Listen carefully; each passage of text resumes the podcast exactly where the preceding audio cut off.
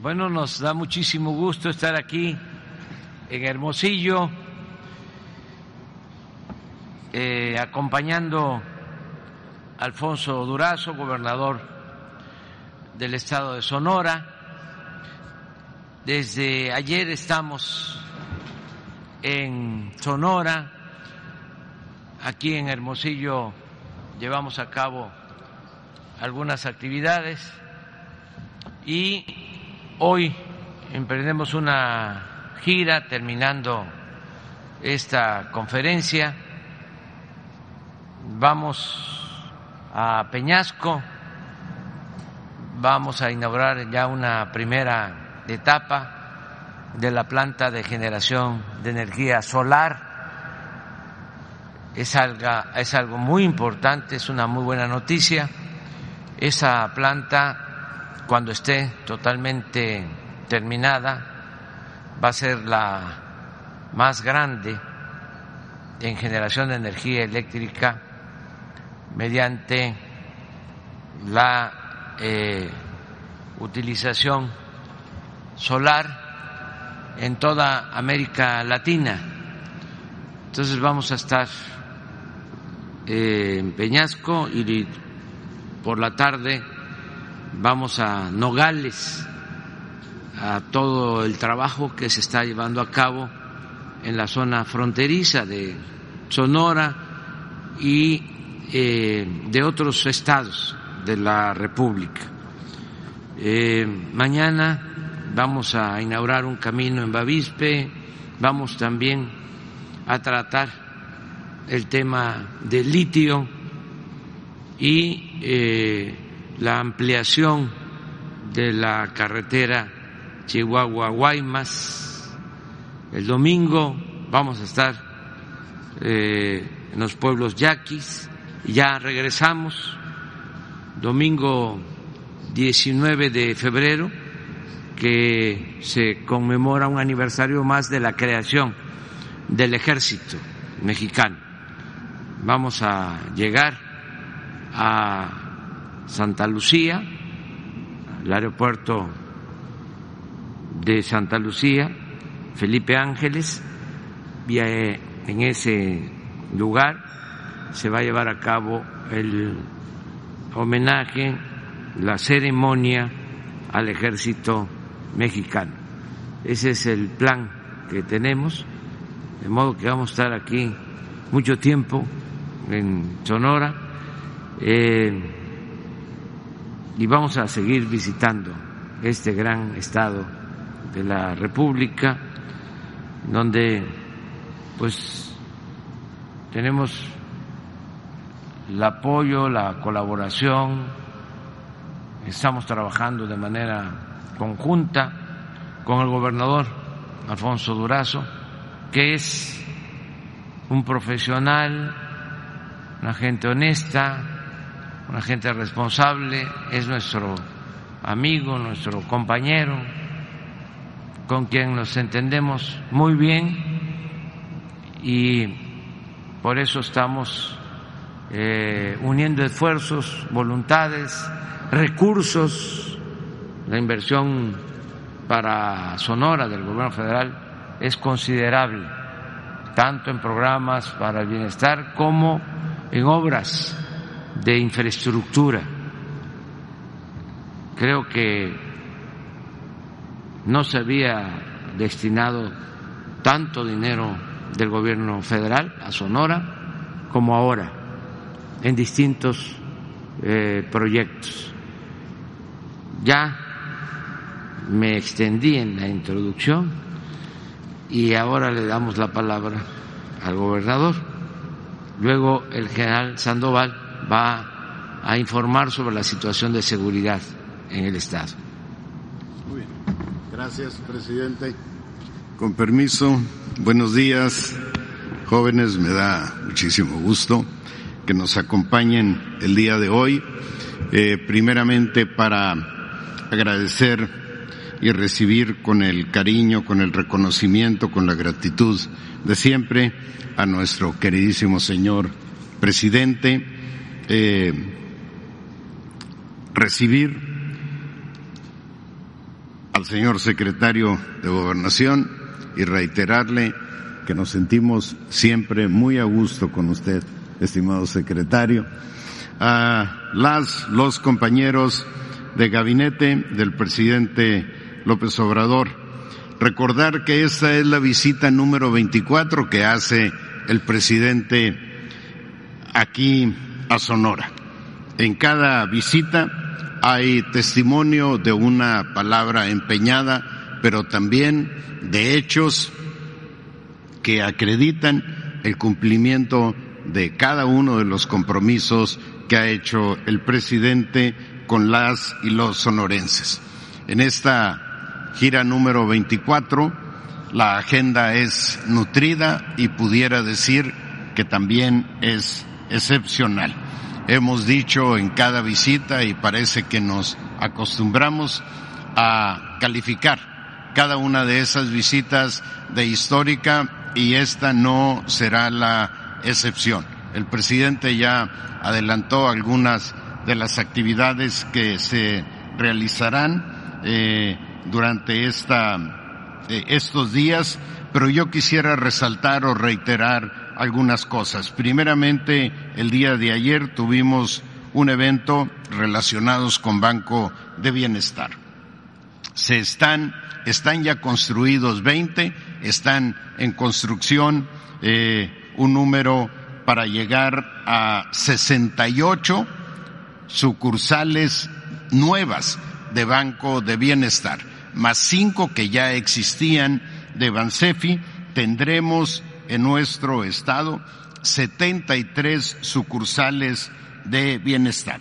No voy a detallar las poblaciones en las que estas sucursales se encuentran ubicadas, pero sí diré que la gran mayoría de ellas se encuentran en municipios que en su vida pensaron que tendrían servicios financieros como los que va a ofrecer Banco de Bienestar. Son poblaciones a las que ningún gobernante, ya no digamos un presidente de la República, había volteado a verlas. El día de hoy eh, tuvimos la reunión del Gabinete de Seguridad. Ahí obviamente se presentaron los desafíos que tenemos eh, todavía pendientes en materia de seguridad, pero también se eh, reconocieron los avances que hemos logrado. El más importante de ellos, una reducción de 10% en homicidios dolosos. Debo reconocer aquí la colaboración del Ejército, de la Marina y de la Guardia Nacional de manera muy particular, eh, su participación en la Mesa Estatal de Seguridad y su disposición extraordinaria que nos permite una coordinación óptima y una estrecha eh, colaboración y podría decir que la Mesa Estatal de Seguridad de Sonora es una mesa de excepción. Vamos a visitar en un rato más como mencionaba el presidente, el, parte, el parque fotovoltaico de Sonora. Es una instalación de vanguardia a nivel internacional. Marcará un antes y un después en la generación de energía eléctrica a partir de la energía solar, no solo en Sonora, sino a nivel nacional.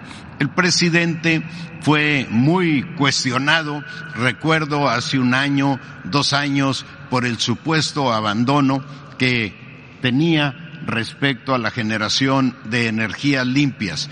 Pero quiero recordar, presidente, que el 2012, en su acto de cierre de Ciudad Obregón, usted anunció que convertiría al Estado de Sonora en el modelo estratégico para la generación de energías limpias durante su gobierno. Por eso hablo de una palabra empeñada y de un compromiso cumplido, porque esta planta de energía solar representa ya eh, el primer paso del Plan Sonora de Energía eh, Sostenible que pondrá a nuestro Estado y a nuestro país a la vanguardia de la lucha contra el cambio climático, del impulso por la descarbonización de la economía y, por supuesto, eh, nos pondrá al frente de la transición energética a nivel eh, mundial.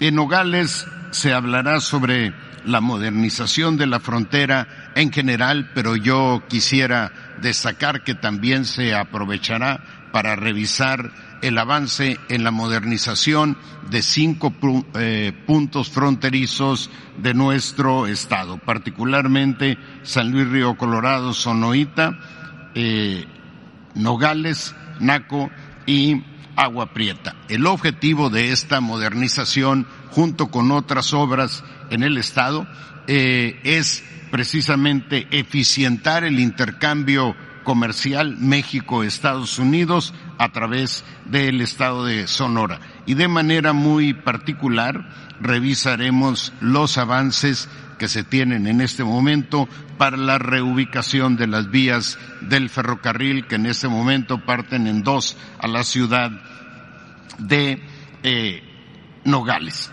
De ahí pasaremos a la inauguración de la carretera Agua Prieta-Bavispe quisiera destacar particularmente para los compañeros, los compañeros de la prensa eh, de México, que esta carretera se ve, viene gestionando desde 1933. Hay una petición al gobernador Rodolfo Elías Calles y una negativa del propio gobernador respecto a esa petición. Y el tesorero del Estado corresponde también, eh, responde la misma negativa, pero aporta 500 pesos, presidente, para el fondo eh, que se requería en aquel momento para la construcción de la eh, carretera. En Vaca de Huachí será una visita histórica. El presidente, como sabemos, ha tomado la decisión de conservar el litio para como patrimonio de todas y todos los mexicanos. Es la más grande reserva de litio en el país e integrará a nuestro estado a la economía a la economía sonorense a los beneficios de las nuevas tecnologías y particularmente hay que reconocer al presidente que ha impuesto como condición a cualquier empresa que busque la asociación con litio MX para la, aprobación, el aprovechamiento de estos materiales que deberá establecer su cadena de producción aquí en nuestro estado. Y esa sola decisión convierte esa visita a Bacadehuachi en un hecho histórico. Finalmente estaremos en Tecoripa puerto de Guaymas, adelantarle, presidente, que le entregaremos muy buenas cuentas sobre los avances en los trece frentes que en este momento tenemos abiertos y particularmente los avances en la modernización de la carretera Guaymas-Chihuahua, que modificará eh, la el traslado de mercancías del estado de Chihuahua particularmente hacia los países de la cuenca del Pacífico. Y el domingo estaremos en eh, eh, la región con la etnia yaqui para presentar los avances del plan de justicia yaqui que condensa precisamente los compromisos del gobierno ante rezagos históricos de este pueblo originario. Finalmente decirle, presidente, que si amor con amor se paga. Las y los sonorenses reconocemos en usted a un líder social al que seguimos y apoyamos eh, con total compromiso. El 70% de las y los sonorenses reconoce eh, el éxito, el valor de su gestión. Creo yo que quisiera yo que fuera el 100% de las y los sonorenses, pero a estas alturas de la vida la unanimidad es sospechosa. Así es que nos quedamos con ese 70% que nos llena de compromiso. Reitero que el Estado de Sonora, el gobierno de Sonora, trabajará con todo empeño para convertir a este Estado en un pilar fundamental de la cuarta transformación. Gracias, presidente.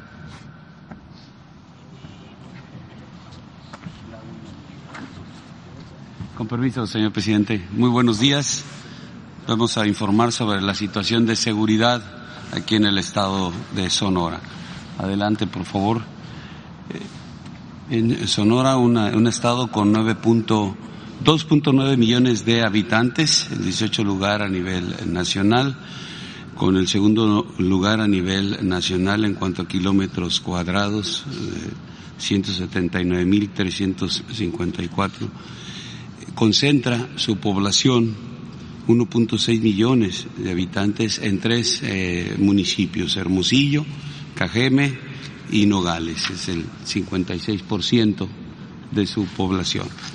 En cuanto a la incidencia delictiva, aquí en el Estado tenemos lo que es homicidios dolosos con un séptimo lugar, eh, hacia la alza, igual hacia la alza el robo al transportes con 20 lugar, el robo a casa habitación, también 23 lugar a la alza, la extorsión también a la alza en el 25 lugar y a la y a la baja con una tendencia a la baja el robo de vehículos 19 lugar, eh, el secuestro y la trata de personas. Vamos a ver cada uno de, de estos. En homicidios dolosos en diciembre tuvieron 164 eventos. Eh, diciembre es la el mes en donde tenemos la información completa de conformidad a lo que proporciona el Secretariado Ejecutivo del Sistema Nacional de Seguridad Pública.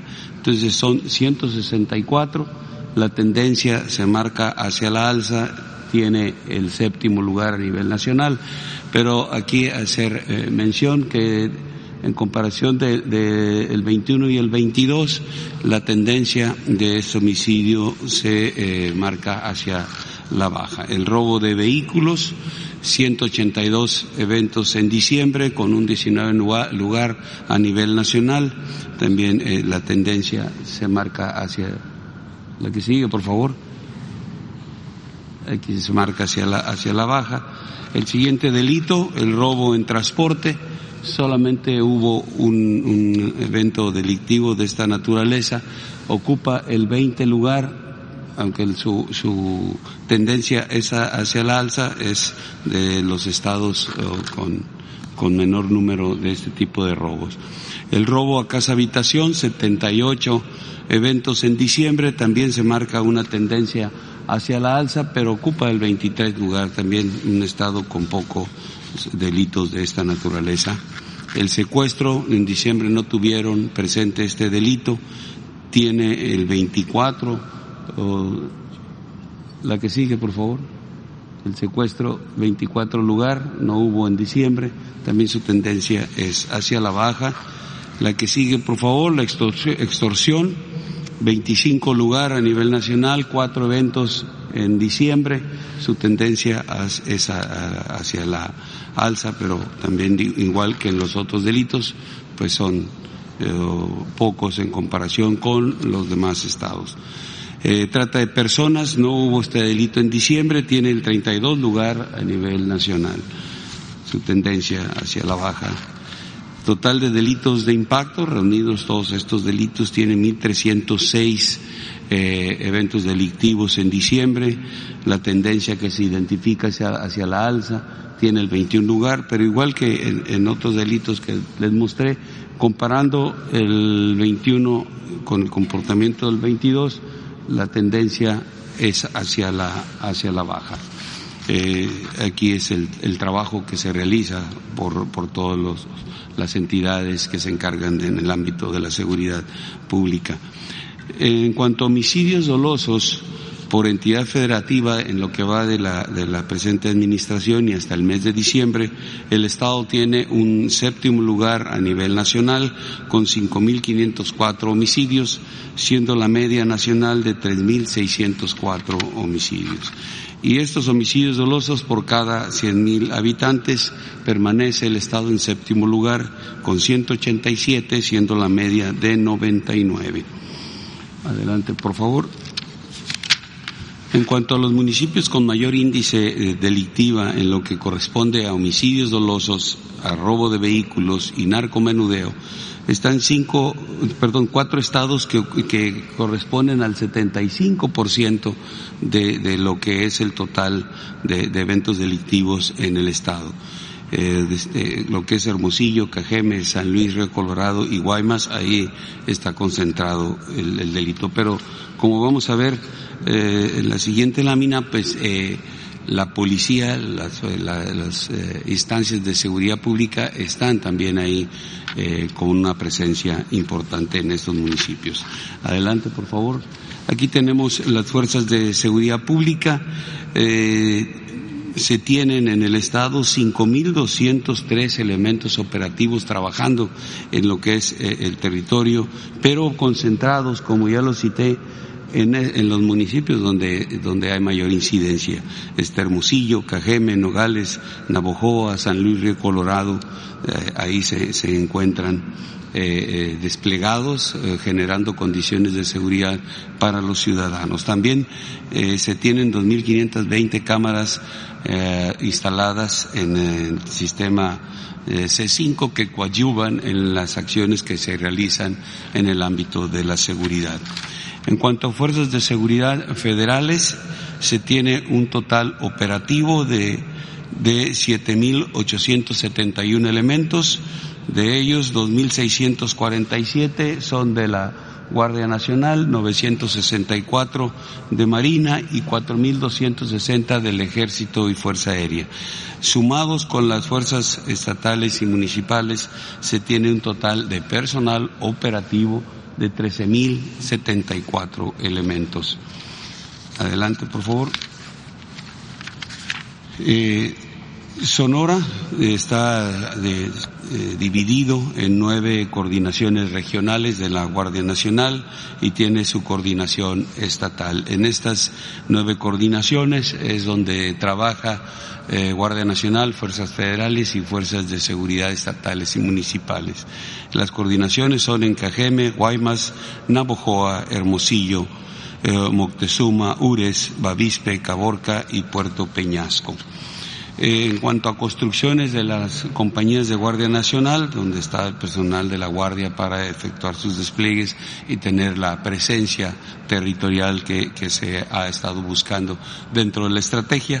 Tenemos que en el 19 se construyó una instalación en Cajeme, en el 20 fueron cinco compañías, Nogales, Bavispe, Moctezuma, Hermosillo, Pitiquito, en el 2021 fueron tres más, Navojoa, Bacum y Guaymas. Las que corresponden al 22 son ocho, eh, ya se concluyó una en Guaymas, las otras están en proceso de, tres, cuatro están en, proceso, no, cinco están en proceso de construcción, que es Yécora, Hermosillo 2, y San Luis Río Colorado dos más. Y en Palme y Bacadehuachi estamos ya eh, eh, próximos a iniciar las construcciones. Nos hacía falta el terreno, pero con el apoyo del gobierno del estado ya eh, podemos empezar la construcción. Para este año está considerada una instalación más en Puerto Peñasco, que también ya estamos en proceso de la obtención de, del terreno para iniciar próximamente la construcción. Adicional a estas eh, construcciones, el ejército le cedió eh, dos instalaciones eh, a la Guardia Nacional para que eh, ten, ten, tengamos a final del 2023 20 instalaciones donde eh, estarán las compañías de Guardia Nacional desplegadas cubriendo el territorio del estado de Sonora y generando condiciones de seguridad. En cuanto a la asignación de recursos federales y estatales en materia de seguridad eh, pública, eh, dentro del Fondo de Aportaciones para la Seguridad Pública eh, se, se, reciben 384.6 millones de pesos y en lo que es el fortalecimiento de municipios y demarcaciones territoriales, 2.618 millones de pesos. Los aseguramientos en el Estado en lo que va de la administración, son, tenemos números importantes. eh, 64.564 kilogramos de marihuana, 2.099 kilogramos de cocaína, 628 kilogramos de heroína, 114 kilogramos de goma de opio, 36.773 kilogramos de metanfetaminas, 1.222 kilogramos de fentanilo, 8.5 millones de pastillas de fentanilo, cinco laboratorios, 6.018 detenidos, 4.380 vehículos terrestres asegurados, al igual que seis embarcaciones y 22 aeronaves, 4.558 armas de fuego, 7.1 millones de cartuchos, 51.361 cargadores, 243 granadas, 29.4 millones de pesos asegurados a la delincuencia organizada, al igual que 4.9 millones de dólares y 23.1 millones de litros de combustible recuperado. Adelante. En cuanto a, la búsqueda y rescate, Aquí en el estado ha, habido 611 eventos en los que han participado 371 elementos del ejército, de la Fuerza Aérea, de Marina y de Guardia Nacional, asistiendo a 197 personas. En cuanto a inteligencia aérea, los trabajos adelante. En, cuanto a inteligencia aérea, se han detectado 71 alertamientos aéreos, eh, alertamientos que inicialmente se identifica un vuelo ilícito de alguna aeronave. Eh, de ahí se eh, pone en ejecución el sistema integral de vigilancia aérea para poder eh, identificar, dar seguimiento y comprobar el estatus de la aeronave. En 15, en 15 eventos, en 15 de estos alertamientos hemos tenido resultados positivos con todo este sistema que se pone en ejecución.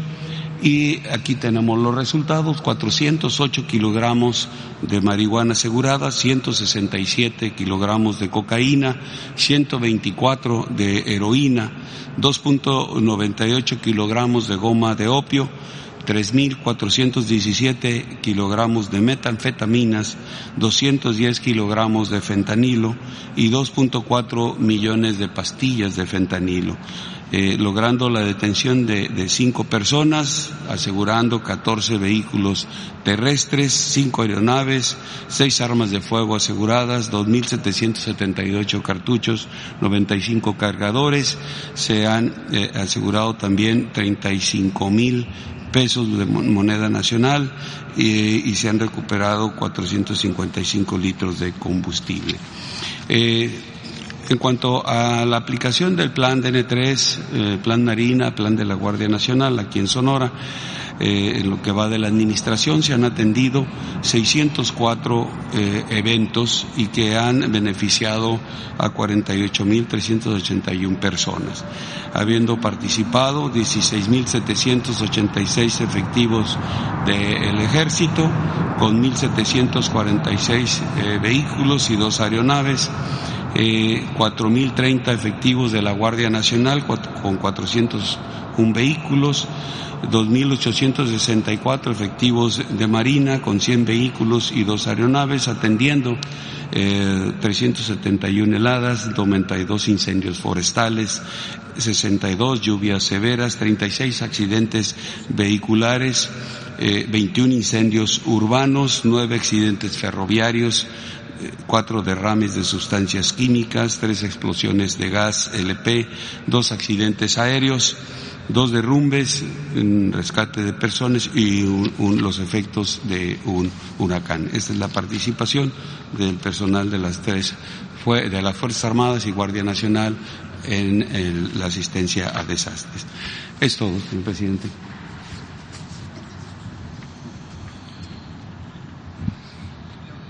Sí, vamos a, a ver lo de el juicio a García Luna. Este jueves 16 de febrero, en la Corte del Distrito Este de Brooklyn, Nueva York, el juicio contra Genaro García Luna entró en su etapa de deliberación.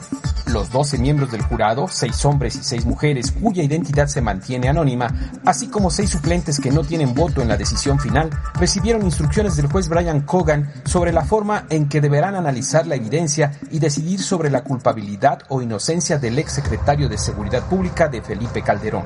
García Luna, señalado por sus nexos con organizaciones como el Cártel de Sinaloa y la Organización de los Beltrán Leiva, enfrenta cinco cargos y seis agravantes por liderar una organización criminal, conspiración para el tráfico de cocaína y por falso testimonio ante la Oficina de Ciudadanía e Inmigración cuando solicitó su naturalización como estadounidense. Respecto al cargo de conspiración, el juez les dijo que primero deben analizar y decidir si existió o no la conspiración. Únicamente si consideran que esa conspiración existió, entonces deben valorar si García Luna se salió o no de la misma al dejar su cargo en 2012, como argumenta la defensa. Segundo, deben analizar si García Luna tomó una acción lo suficientemente clara y contundente para salir de la conspiración. Hogan enfatizó que el hecho de haberse separado de su empleo no basta para considerar que el acusado abandonó su conspiración y señaló que a diferencia del tema de culpabilidad que debe probar la Fiscalía, el hecho de salir o no de la conspiración le corresponde probar a la defensa. El juez Hogan indicó al jurado que no debe considerar en su decisión cualquier simpatía que tengan por las partes, ni dejarse influenciar por sentimientos que pudieran tener sobre el género o etnicidad del acusado. Insistió que se debe mantener la presunción de inocencia y que el jurado debe decidir más allá de cualquier duda razonable. Hogan pidió al jurado la evidencia aplicando su razonamiento y sentido común evitar la especulación y mantenerse apegados a la evidencia, incluidos los testimonios bajo juramento. Respecto al proceso de deliberación, el jurado debe estar en una sala llamada cuarto del jurado. En dicho cuarto en el que están prohibidos los celulares, el jurado tiene acceso a toda la evidencia del caso. Tras las instrucciones del juez, el jurado comenzó sus deliberaciones, las cuales continuarán hoy viernes y en caso de extenderse, se retomarán el próximo martes ya que el lunes es día festivo en Estados Unidos. El jurado no tiene un tiempo determinado para llegar a una decisión y en cualquier momento puede solicitar la evidencia que requiera, ya sea completa o fragmentos específicos de los testimonios. Por la tarde, el jurado envió tres notas al juez Kogan, solicitando porciones de testimonios y otras cosas relacionadas con el caso. No se dieron los detalles sobre exactamente qué testimonio se solicitó en las notas del jurado, pero según los números de páginas de las transcripciones, parecen estar relacionados con el testimonio de El Grande e Israel Ávila. Igualmente pidieron las transcripciones de los alegatos de apertura y cierre de la defensa y la fiscalía, pero el juez dijo que esas no son pruebas, por lo que el jurado no puede tener copias. Una vez que el jurado tenga el veredicto, le avisará al juez y éste pedirá al jurado que corrobore si la decisión fue unánime. Después se le entregará la hoja del veredicto al juez, quien procederá a leerla.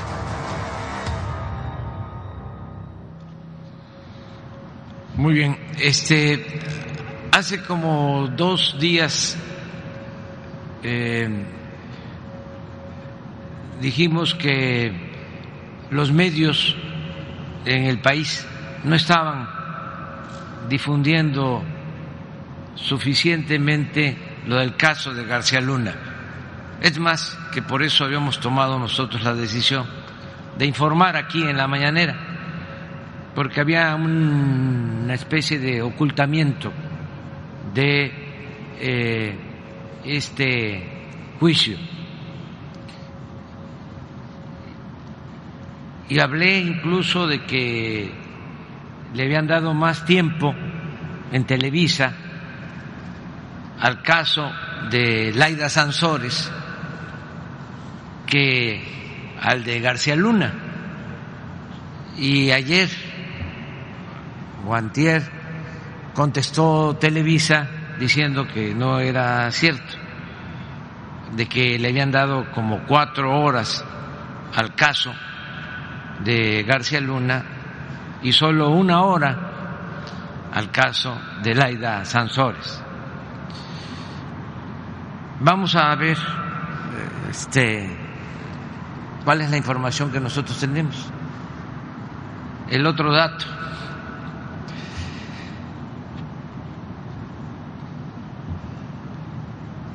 Esto es lo que yo sostuve y esto es lo que contestaron en Televisa.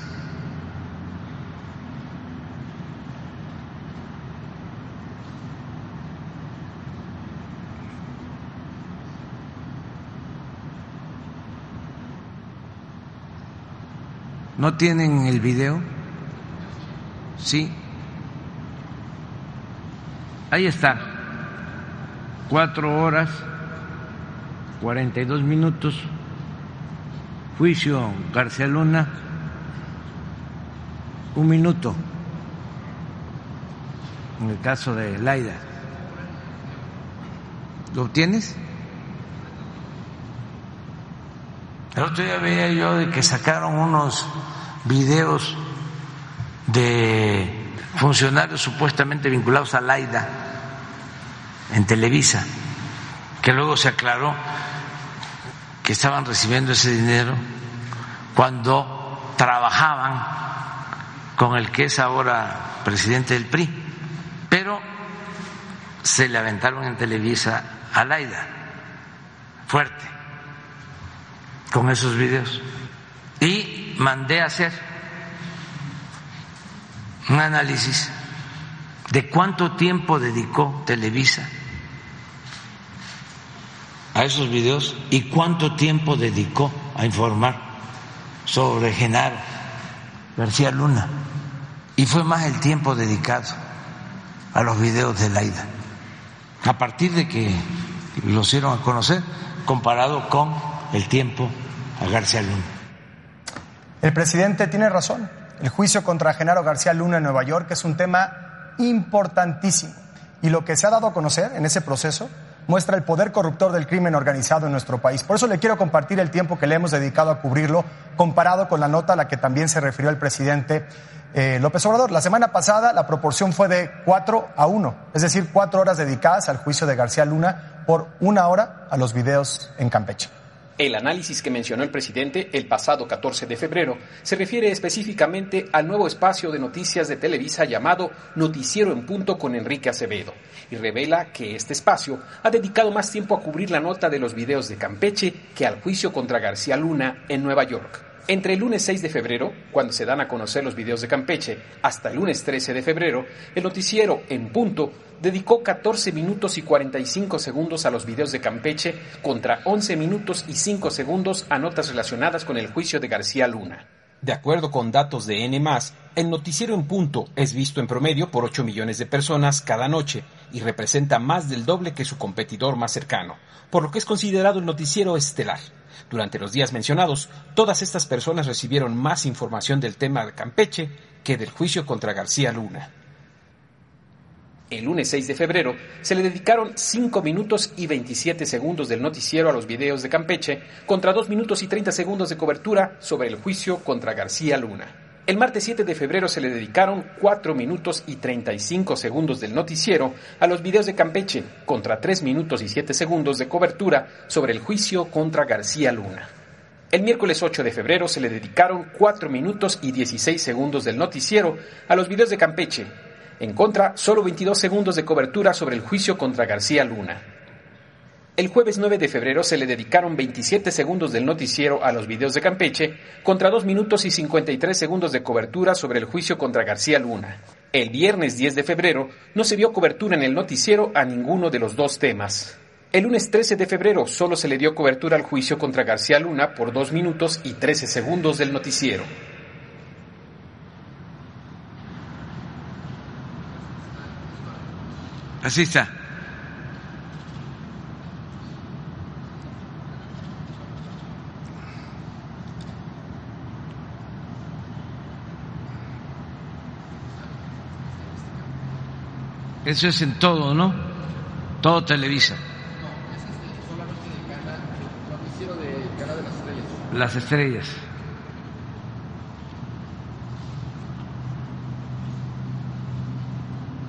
No, pues es muy importante, Laida. En el canal de las estrellas. Nada más aclararlo. Este, porque eh, tenemos que estar informando y es este un buen debate que conviene a todos. Antes eh, pontificaban este, no se podía replicar. Era lo que decían los medios, ¿no? Y ya. Ahora, afortunadamente, en Televisa y en todos los medios hay una actitud de apertura y se acepta la réplica. Y eso es lo que estamos ejerciendo. Muy bien, adelante. Vamos Sonora y luego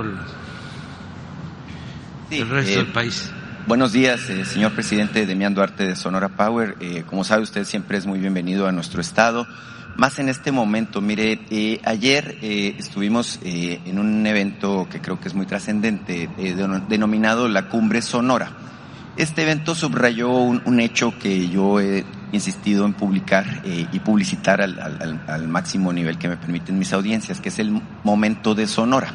Es una metáfora que habla justamente de lo que estamos viendo que está ocurriendo en nuestro estado. Y mire, eh, la reflexión es que mucho de esto se lo debemos a usted, esa es la verdad. Eh, Sonora ha visto una transformación importante desde que usted llegó al gobierno, usted nos ha apoyado, nos ha respaldado ha impulsado este plan Sonora, por ejemplo, que bueno, hoy sabemos que va a Puerto Peñasco, que estará el día de mañana en Bavispe con el tema de, energía solar, el asunto del litio. Eh, Sonora, eh, como usted lo sabe, es un gran estado. Somos el segundo estado más grande. Tenemos la disponibilidad de, enormes recursos naturales. Eh, tenemos mar, tenemos frontera, una ubicación estratégica. Y los sonorenses desde siempre hemos creído que nos corresponde un lugar estelar en el desarrollo del país a partir justamente de todas estas condiciones. Así que lo primero, eh, yo siempre digo que es de gente educada ser agradecidos, entonces yo agradecerle de veras de, manera muy sincera y muy, y, muy clara eh, todo lo que ha hecho por nuestro Estado, señor presidente. Eh, dentro de la gira, eh, yo, yo, mi reflexión también es que hay un acto muy importante y es el acto del domingo eh, en particular. Eh, señor presidente, bueno, sabemos los alcances del plan de justicia yaqui. Eh, hace poco, allá en, Palacio, yo le hacía ver el tema de la Universidad del Pueblo Yaqui, que es un asunto que creo que es de los más trascendentes y del que poco se ha hablado. El tema del distrito de riego 018 también, también es muy importante. Entonces, señor presidente, pedirle eh, que nos explique eh, desde su punto de vista, por supuesto, la visión que se tiene en términos de lo que es el impulso eh, a la nación yaqui eh, justamente con los elementos que se le están dotando y qué expectativas se puede tener a futuro del desarrollo de este pueblo originario. Bueno, eh, considero que es un plan especial eh, para la cultura yaqui. Se está atendiendo a todos los grupos originarios del país la preferencia se le está dando a los indígenas, que lamentablemente son los más pobres de México y es la verdad más íntima del país. Bueno, en todo México se está atendiendo a las comunidades indígenas de manera especial. Pero en el caso de los pueblos yaquis considero que es eh, mayor el apoyo, porque el plan de justicia a los pueblos yaquis es eh, integral. En todos los casos, los programas de bienestar eh, están dirigidos a los más pobres. Puedo decirles que en las comunidades indígenas es donde más apoyo se recibe de parte del gobierno federal. Pero en el caso de los pueblos yaquis, además de los programas de bienestar, se están llevando a cabo otras acciones muy importantes. Se está devolviéndole la tierra que les quitaron después de la resolución presidencial de el general Lázaro Cárdenas. Eh, los dotaron de una superficie y eh, con el paso del tiempo eh, fueron perdiendo eh, terrenos de su propiedad y ya logramos devolverles 30 mil hectáreas. Ya se les entregaron. fue un proceso de restitución de esas tierras. Además, también eh, tienen permisos desde la época del general Cárdenas para el uso del agua y nunca se les habían reconocido esos derechos, al contrario, se les quitaba el agua. Entonces, ahora, primero se está haciendo un acueducto porque no tenían agua ni siquiera para su consumo doméstico en los pueblos. Entonces se está haciendo un acueducto para que no les falte el agua. Y también se está construyendo un distrito de riego para todos los pueblos eh, yaquis. Estamos hablando en el caso del acueducto y del distrito de riego, de una inversión de más de 10 mil millones de pesos.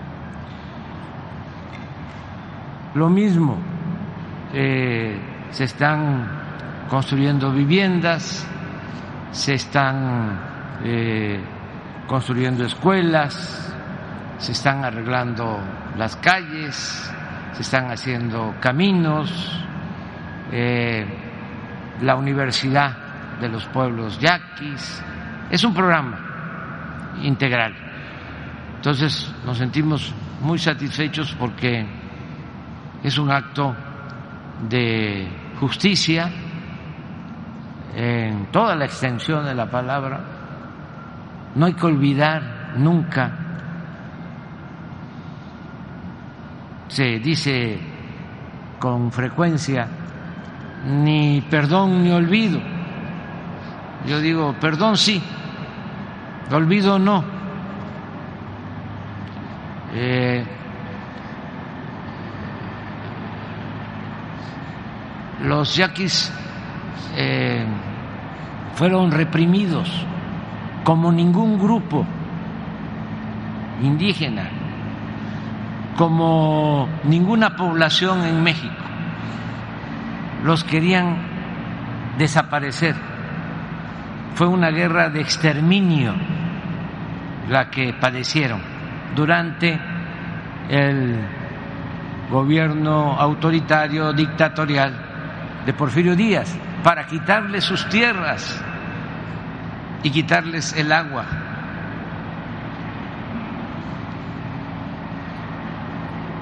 Mandaron a los militares más represores del porfiriato a enfrentar a los yaquis.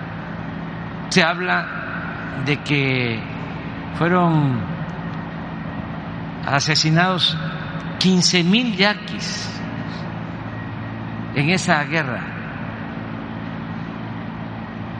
El gobierno federal compró armamento especial para esa guerra. Todos los generales más famosos por eh, su actitud autoritaria estuvieron, participaron en esa guerra. Miles de yaquis deportados al sureste a trabajar como esclavos. Una gran injusticia. Y nosotros tenemos que reivindicar a las comunidades que padecieron de esa gran represión de manera injusta.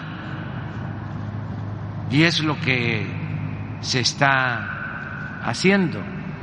Eh, hay además eh, en toda esta actitud de desprecio hacia las comunidades, hacia los pueblos indígenas, pues eh, un sentimiento o un pensamiento racista que incluso se mantiene hasta nuestros días. No ha eh, desaparecido por completo el pensamiento porfirista. Se sigue pensando de que si los indígenas son pobres es porque no trabajan.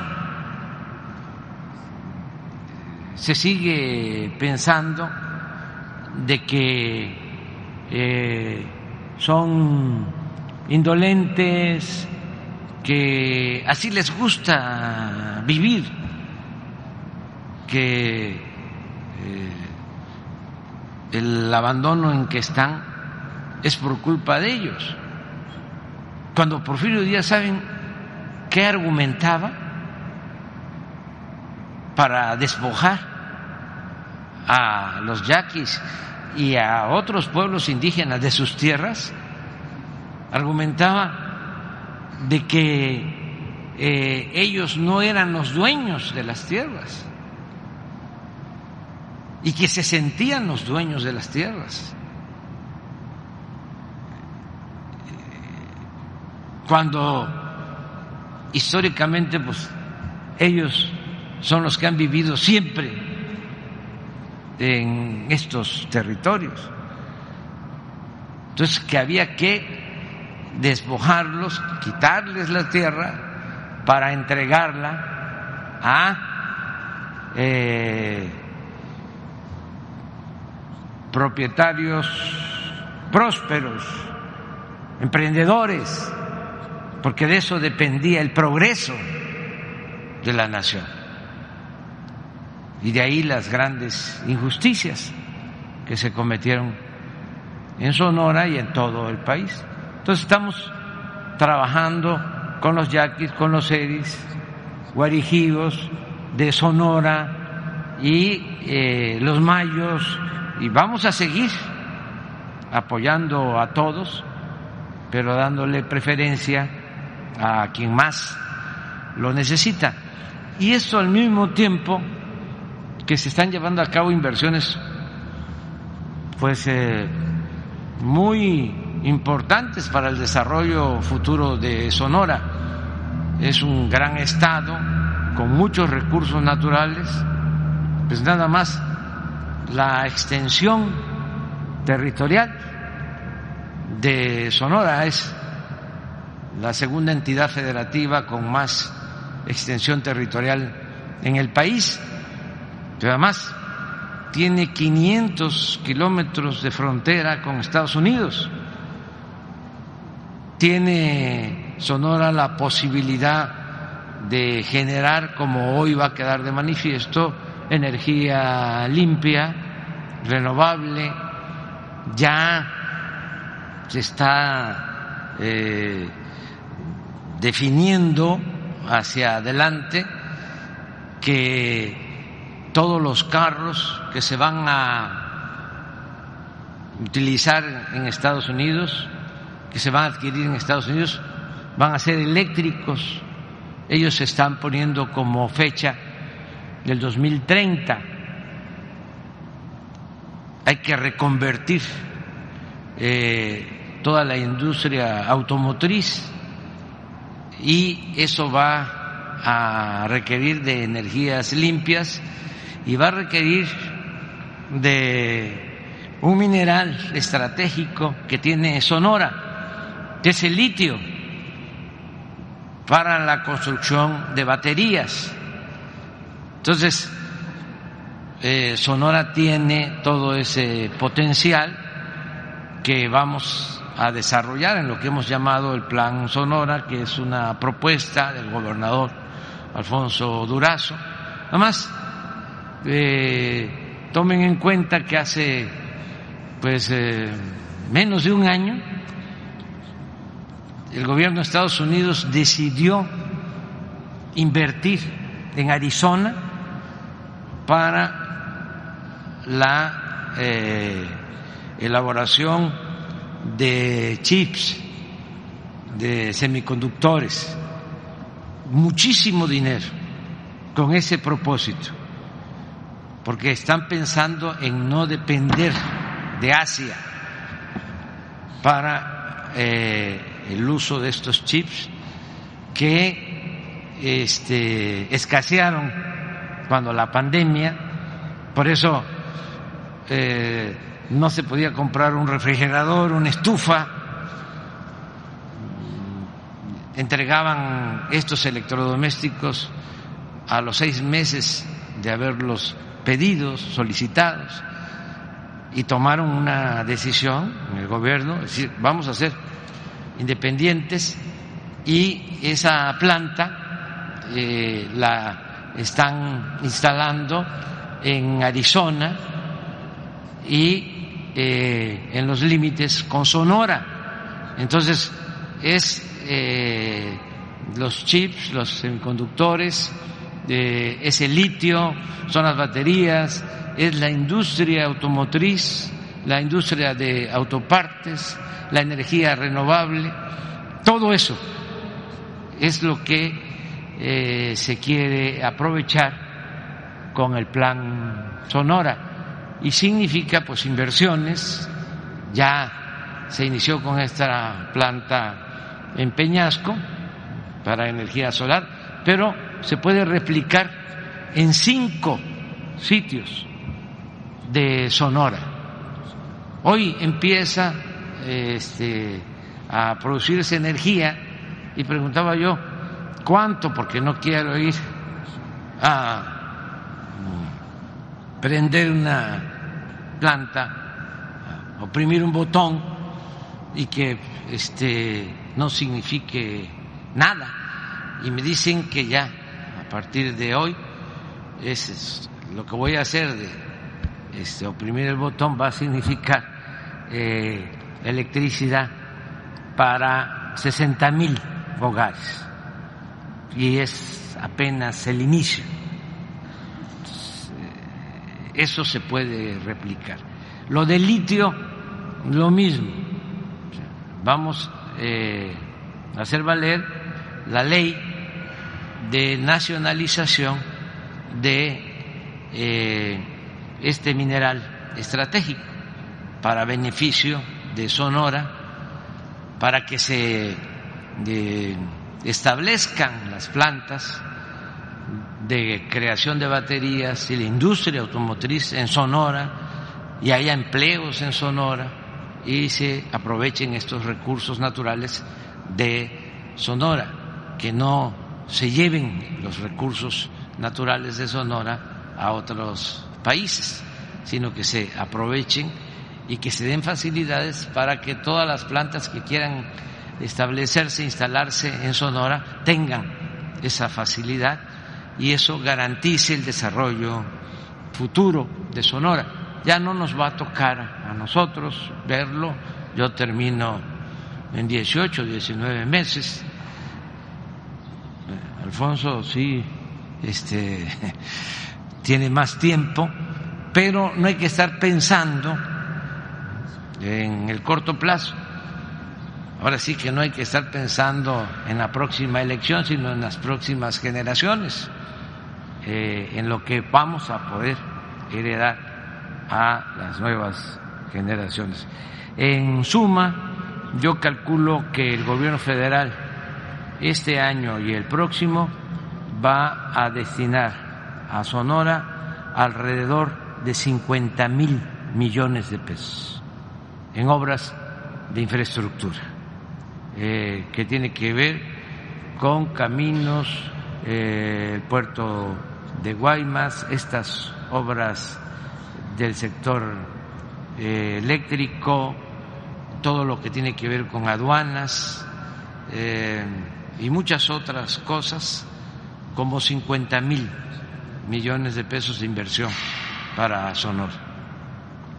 Sí que toma forma el asunto del momento de Sonora, señor presidente. Bueno, eh, eh, alrededor del tema del agua, eh, ya que habla usted del tema del distrito 018 que se está creando para los pueblos yaquis, he recibido un par de situaciones ahí. Mire, justamente enseguida del distrito de Riego está San Ignacio Río Muerto. Me contactó un grupo de ejidatarios precaristas, me dicen ellos campesinos, eh, que tienen problemas porque no han logrado acceder a un número de registro eh, como usuarios de, de, cualquiera de los distritos de riego que están ahí en la, en la zona. Está el del, el, del, el del río Yaqui, está el de los Yaquis, y, y, no han logrado obtener el número de registro. Me dicen ellos que la Conagua, por alguna razón extraordinaria, no se los da. Y me pidieron ellos, como son campesinos muy pobres, eh, que si tenía la ocasión de platicarle, pues se, se, lo pudiera comentar porque necesitan su ayuda, me dicen que no tienen manera de, hacer sus cultivos ni de sostenerlos. También en el tema del agua, eh, los eh, usuarios del distrito de riego del río Matapé me insisten en que con agua no ha iniciado con las obras y procesos eh, que bueno se habían comprometido para en todo caso tener el control de potenciales avenidas y piden de manera reiterada bueno su intervención para, para darle seguimiento al tema. Le quiero, le, quiero también plantear eh, un asunto de seguridad. Mire, hace poquito eh, se habló aquí eh, de que en Sonora se redujo un 10% la incidencia de homicidio doloso y, y es cierto, tenemos la estadística a nivel estatal. Lamentablemente, como Sonora es un estado tan grande, eh, tenemos regiones este, diversas. Eh, y por ejemplo, el caso de Guaymas eh, sigue siendo pues un problema. tenemos en Guaymas en Palme un aumento del 48% la incidencia de homicidio doloso. En Cajeme ha bajado alrededor del 15%, sin embargo sigue siendo un foco rojo importante. Afortunadamente Hermosillo está tranquilo, pero Caborca, San Luis Río Colorado también. Los alcaldes de estos municipios, y en alguna ocasión lo comenté aquí con la secretaria Rosa Isela Rodríguez, eh, bueno, han insistido en que hay algún fondo justamente para equipamiento. Vi con atención que aquí al gobernador le dieron 387 millones de pesos de un fondo justamente de asignaciones para los estados, pero los municipios, que son la primera autoridad respondiente, pues insisten en que pues ellos eh, ellos también necesitan apoyo y, y, además que ya existen los recursos. Creo que usted me dijo, secretaria, que era un asunto que pasaba por el Congreso, básicamente, ¿no? Que, que si lo aprobaban ya estaba listo y, y bueno, no ha quedado, es el reporte. Y bueno, Aprovecho ya, eh, por, por, último, para preguntarle por los fondos del Repube. Eh, se sabe que se va a acabar el, el, plan este ahora para el 31 de marzo, eh, al menos es, la, es lo que dice el decreto, pero eh, lo que me dicen también, de vuelta a los alcaldes, es que ya no volvieron a recibir eh, las, eh, las provisiones, es decir, tienen lo que es octubre, noviembre y diciembre que no se les ha entregado el recurso captado, entonces obviamente pues andan, andan con la idea de terminar con los procesos de bacheo y reparación de las calles. Muchas gracias, señor presidente, y bienvenido de vuelta a Sonora. Sí, mire, hay, en el tema de seguridad es muy importante que se conozca, lo acaba de informar el general, lo de la construcción y eh, el número de elementos de la Guardia Nacional que se tienen en Sonora. Es de los estados más atendidos. Hay ya más de dos mil elementos de la Guardia Nacional en Sonora y se están construyendo eh, cuarteles. A ver si no, si ponemos la, la gráfica del general sobre eh, cuarteles y elementos de la Guardia Nacional. Eh, estamos eh, ayudando al gobierno del Estado porque Alfonso es, este, para decirlo con más claridad, es mi representante, además de que es el gobernador de Sonora, lo eligieron para gobernar Sonora y es un gobernador libre, independiente, soberano de Sonora, es mi representante. Este, si se puede hablar de eso, este, si existe ese cargo. Entonces, estamos trabajando de manera conjunta, pero miren, ¿cuántas instalaciones se han eh, construido de la Guardia Nacional. Pero independientemente de las instalaciones, que van a ser al total, al final 20, cuando este, terminemos, eh, a finales del año o el, año próximo, eh, ¿por qué no pones lo de el número de elementos? Una anterior, esa. Miren, eh, nada más eh, el ejército tiene 4.260 elementos en Sonora. Operativos. Tiene más, eh, pero es personal administrativo, básicamente. Eh, la Secretaría de Marina, 964. La Guardia Nacional, 2.647. En total, elementos del gobierno federal, 7.871. 7.871. Policías municipales, estatales, 5.023. O sea, sí estamos dando una atención especial eh, a Sonora, porque le tenemos toda la confianza y además este, lo requiere la población por los problemas de inseguridad y de violencia. Em, hoy me quedé callado porque respeto mucho a Alfonso, pero eh, habló de que van a este, destinar más recursos para la contratación de, y lo están haciendo de policías, la formación, la capacitación y de instalaciones que mencionó Alfonso de que eh, por falta de instalaciones para eh, la policía estatal tienen que hospedarse en hoteles como lo hacía la innombrable policía federal este eh, que era lamentable pues que nunca construyeron un cuartel y tomaban los hoteles y luego eh, se iban sin pagar. Un desastre eso. Pues. Bueno, entonces yo me quedé pensando y ahora se lo digo, ¿no? Porque mi pecho no es bodega, mi pecho no es bodega.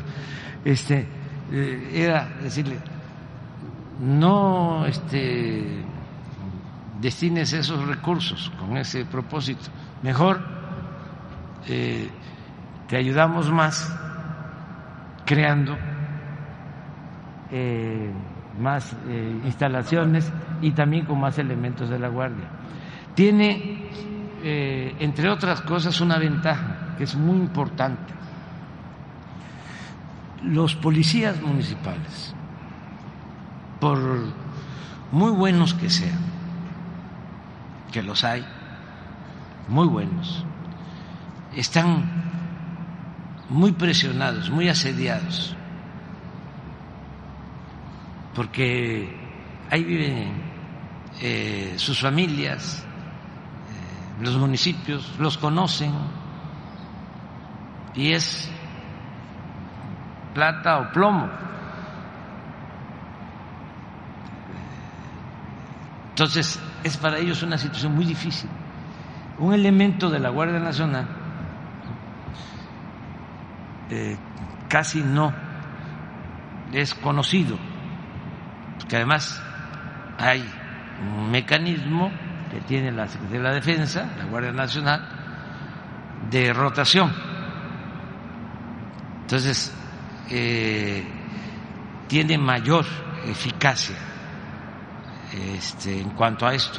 Desde luego, tienen que haber policías municipales, tienen que haber policías estatales, profesionales, pero en algunos estados en donde eh, hay más presencia de la delincuencia organizada, lo mejor es fortalecer la Guardia Nacional y aprovechar la reforma eh, a la Constitución que nos permitió que ahora las Fuerzas Armadas, tanto la Secretaría de Marina como la Defensa, puedan ayudar en tareas de seguridad pública. Bueno, eso lo quería dejar de manifiesto.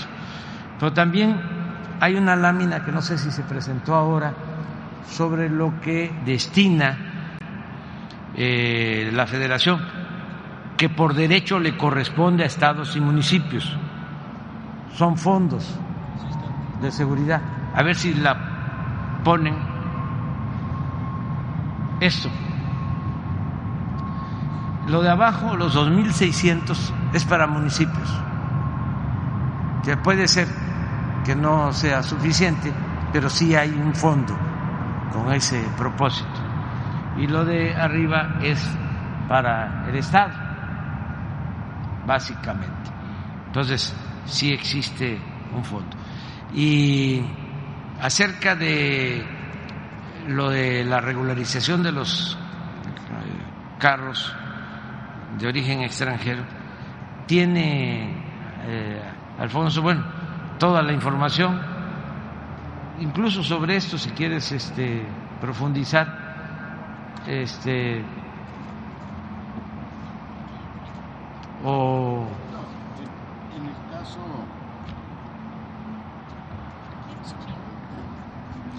en el caso de los vehículos, presidente, en el caso de los vehículos tenemos en este momento eh, 137.800 vehículos registrados. En Hermosillo 37.702, Nogales 19.000, grosso modo, San Luis Río Colorado 13, Cajeme eh, 13.000, Agua Prieta 10.000. Son los que tienen más. Estamos, hemos, eh, la Secretaría de Hacienda nos ha asignado eh, 133 millones de pesos. Es decir, nos ha cubierto el registro de vehículos hasta el mes de octubre. Pero eh, somos un Estado que está al 100 con los trámites ante la Secretaría de Hacienda y mes con mes nos hace una asignación. Eh, de hecho, el lunes tenemos una reunión con presidentes municipales, nos llegó una cantidad importante hace un par de días y el lunes les vamos a entregar ahí eh, presencialmente un cheque. Eh, pero nos falta todavía noviembre, diciembre y enero. Eso va a ir llegando y conforme llegue, dicho coloquialmente, sin tocar baranda, lo transferiremos de inmediato a los municipios, como lo hemos hecho invariablemente. Somos un gobierno que no debe un solo quinto presidente a los municipios por ningún concepto. Entonces, la, otra parte.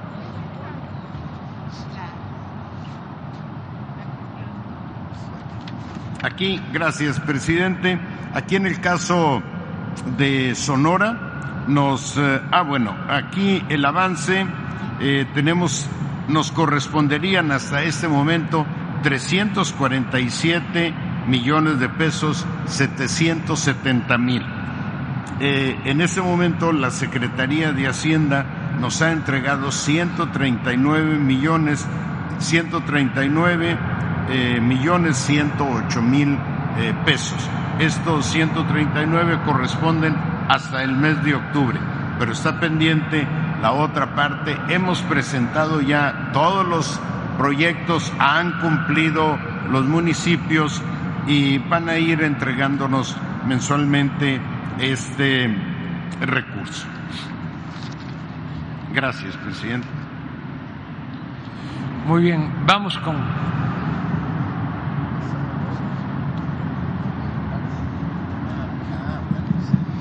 Buenos días, señor presidente, gobernador, secretario, secretaria. Diego Elías Cedillo, del Sistema Informativo de Tabasco, Diario Presente. Señor presidente, eh, hace unos días la presidenta de Perú, la presidenta interina, la presidenta que actualmente está, vaya, ostentando ese cargo, Dina Boluarte, comentó o urgió, en este caso a usted, al respecto de entregarle la bandera, la presidencia eh, con respecto a la Alianza del Pacífico. Entonces, presidente, preguntarle su opinión al respecto de estas declaraciones de su homóloga peruana y también aprovechando el ámbito internacional, si usted me permite, saber qué pasó con el viaje que usted anunció el año pasado a Colombia para tocar el tema de la política eh, de drogas puntualmente y saber también si tiene planeado eh, en este ya quinto año de su gobierno visitar países de Latinoamérica. Gracias, presidente. Sí, este, lo de la Alianza del Pacífico estamos buscando la manera de entregar la presidencia. Le correspondía al Perú, pero cuando se iba a llevar a cabo la reunión no le permitieron al presidente eh, salir. Luego íbamos nosotros a visitar Perú y lo detuvieron por esto que yo considero fue un golpe de Estado técnico, aunque también ha utilizado a la policía y creo que fue un acto ilegal, arbitrario, antidemocrático. Eh, no se respetó la voluntad del pueblo de Perú. No se habla mucho de esto por lo mismo, porque este hay eh, mucha eh, pues desinformación convenida, pactada, cuando eh, no eh, le conviene a los grupos oligárquicos de América Latina y del mundo. Los medios tocan al son que les marca la oligarquía los grupos de intereses creados. Por eso eh, ellos deciden qué es nota y qué no es nota.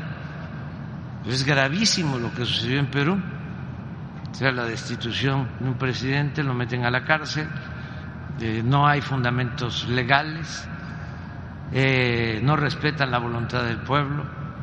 Y lo que hay en el fondo, pues es una actitud clasista, racista, como se trata de un maestro de la sierra,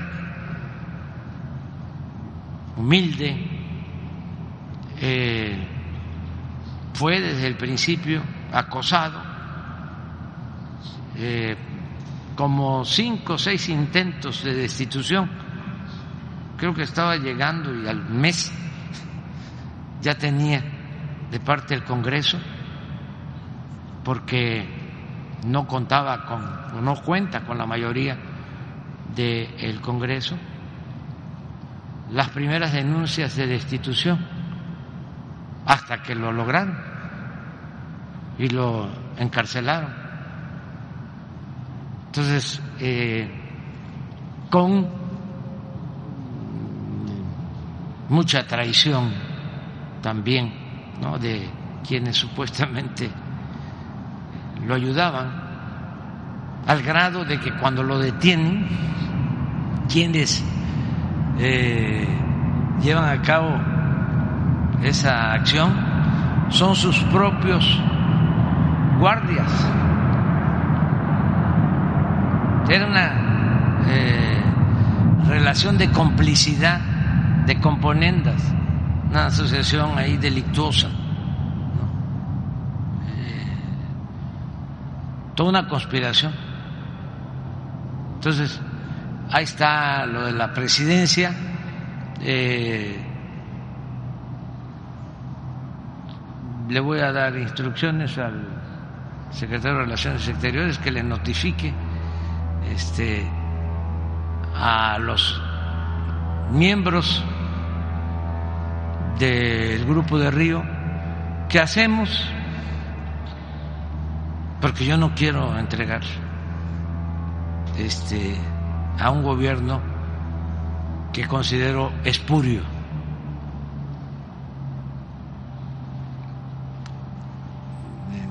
que decidan los miembros del grupo de Río.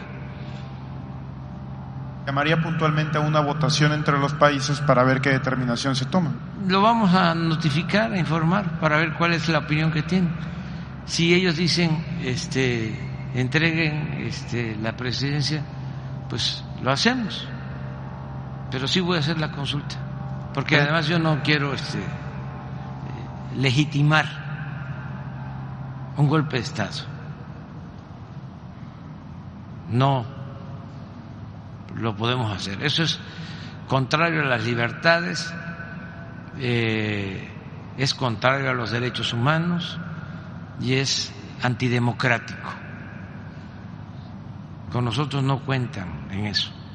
Nada más para precisar el primer cuestionamiento, presidente, saber qué pasó con el viaje a Colombia que se tenía planeado. Ah, tengo pensado hacer un viaje eh, para eh, América del Sur, para visitar algunos países, pero eh, creo que va a ser muy cerca a el 50 aniversario del asesinato del presidente Allende en Chile, que voy a aprovechar para eh, ir a Colombia, Argentina, a Brasil y a Chile hasta ahora.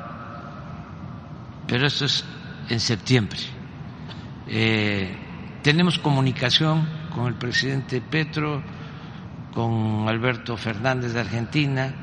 Eh, es probable que hoy hable por teléfono con el presidente Lula para eh, algunos asuntos que estamos tratando sobre exportación, importación de alimentos, lo que tiene que ver con enfrentar de manera conjunta el fenómeno inflacionario sobre ese tema, básicamente. Gracias, presidente. Y en una segunda pregunta, en dos semanas se va a llevar a cabo la marcha en la Ciudad de México en favor del INE, en favor de esta defensa del Instituto Nacional Electoral.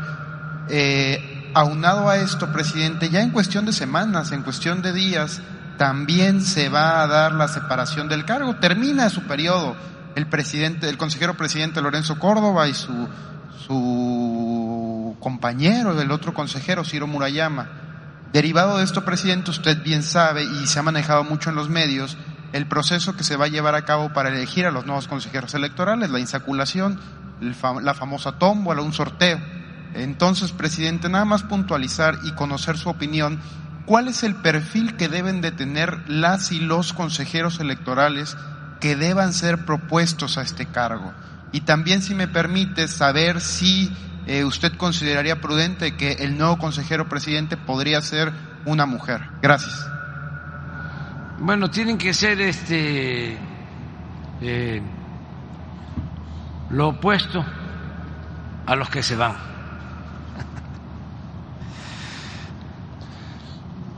Esto es que los nuevos tienen que ser eh, demócratas, auténticos, gente honesta, eh, íntegra. Con autoridad moral, incorruptibles. Eso es lo que yo considero. Acerca de la marcha o este movimiento de protesta, que tiene como este pantalla lo de la ley electoral. Lo cierto es que es una manifestación del bloque conservador en contra de nosotros. Ese es el fondo. Lo demás es la excusa, es el pretexto. Es este el INE, el INE no se toca. Eh, García Luna no se toca. Eh, la corrupción no se toca. El influyentismo no se toca. El que quiera que paguen impuestos los que no pagaban no se toca. Todo eso. Ah, la prensa vendida o alquilada no se toca.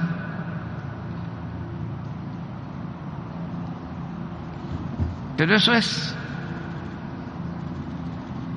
Este, están en su derecho de manifestarse. Y qué bueno, porque eh, así dejan de simular porque aparentaban ser independientes, progresistas, liberales, y son conservadores rancios y corruptos. Imagínense Claudio X González, todos ellos, este, ahora paladines de la democracia, de la libertad, de la honestidad, cuando fueron los que impulsaron todo el saqueo que se llevó a cabo durante 36 años de periodo neoliberal o neoporfirista. Todos los intelectuales orgánicos, medios de información, con honrosas excepciones, y también una cosa son los dueños de los medios de información, las empresas de la información, que utilizan esos medios para eh, fines de lucro, para obtener prebendas, para obtener contratos, para eh, llevar a cabo actos de corrupción Para eso tienen los medios. Ni siquiera son importantes como empresas. Tienen 10 empresas y, es, y una de ellas es como eh, eh, la guardaespalda. Es como el guarura.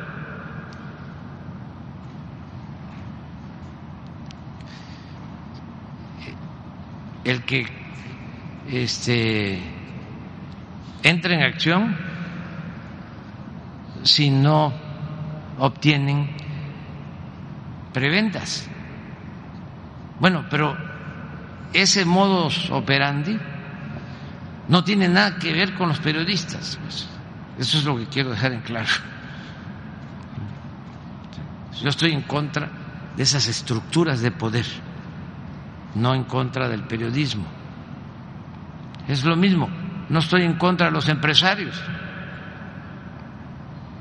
El empresario merece respeto y además es fundamental para el desarrollo del país. Invierte, corre riesgos, eh, tiene que juntar el dinero para la nómina,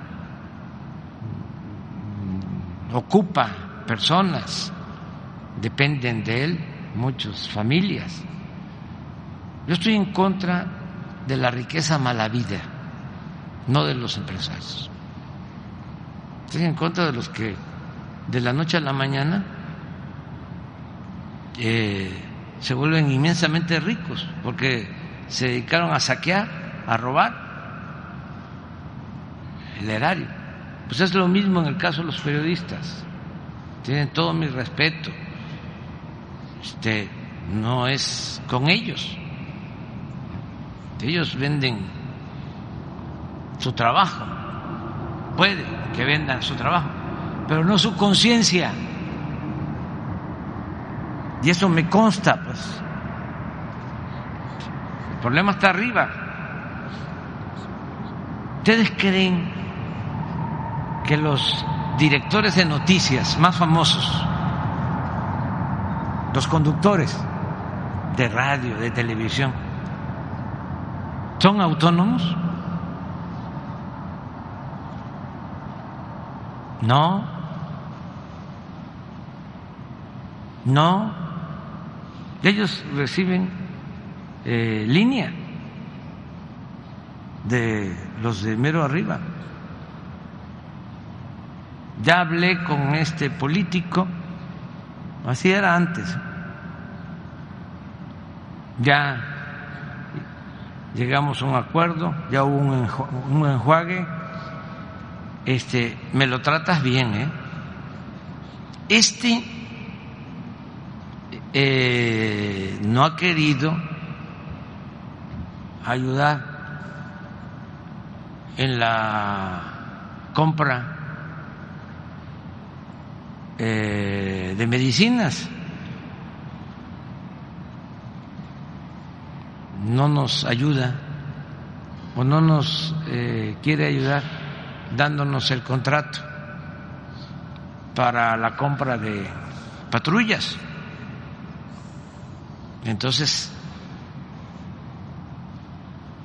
este que siente el rigor de los medios.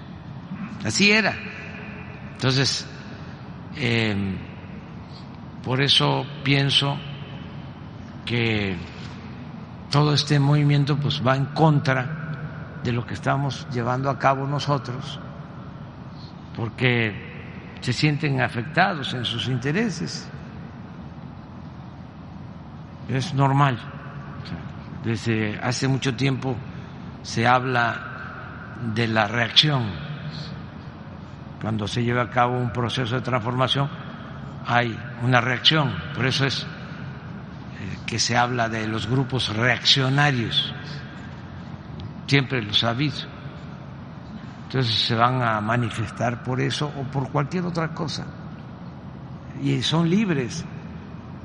Y por cierto, ya me enteré de que fue una eh, diputada de Morena la que propuso lo del aumento de la multa a los que insulten al presidente. Y lo hizo este sin malas intenciones. Eh, pero esa ley eh, lo que debe de hacerse eh,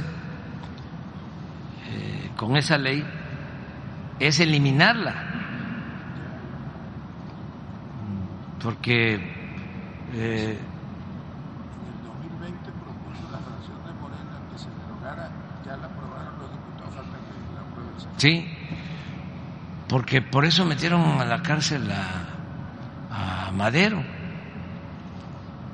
la primera vez, por insultos a la autoridad. Y lo del 68 tuvo también que ver con eso. O sea, la vamos a derogar.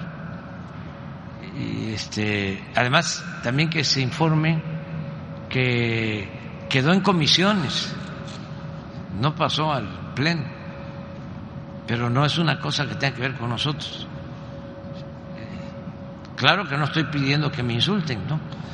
Este, pero no vamos nosotros a eh, enjuiciar a nadie por eso nada. Este, hay derecho a la crítica. En el caso del abogado de García Luna, ahí sí, ahí sí estoy analizando la posibilidad de denunciarlo, porque no es contra Andrés Manuel López Obrador, es contra el presidente de México. Y eh, primero está de por medio la honestidad, que es lo que estimo más importante. Segundo, no se puede gobernar a México si no se tiene autoridad moral. Y tercero, de que no podemos ser rehén de eh, ningún grupo de interés creado, de ninguna mafia y menos de extranjeros. Entonces, eh, estoy analizando la posibilidad de sí presentar una denuncia por daño moral y que lo que obtengamos pues se le entregue a las víctimas familiares de los que perdieron la vida en la guerra contra el narcotráfico. Pero estoy en eso, este, buscando también un abogado que tiene que ser de allá y que tiene que ser también honesto, que sea una gente íntegra, para que este, presente la, la denuncia contra del abogado, porque eh, actuó eh, de manera tendenciosa, clarísima este, lo mandaron a eso, a querer eh, mancharnos. Y vamos a, aclarar, aclarar las cosas sobre eso. Vamos al, al fondo del asunto.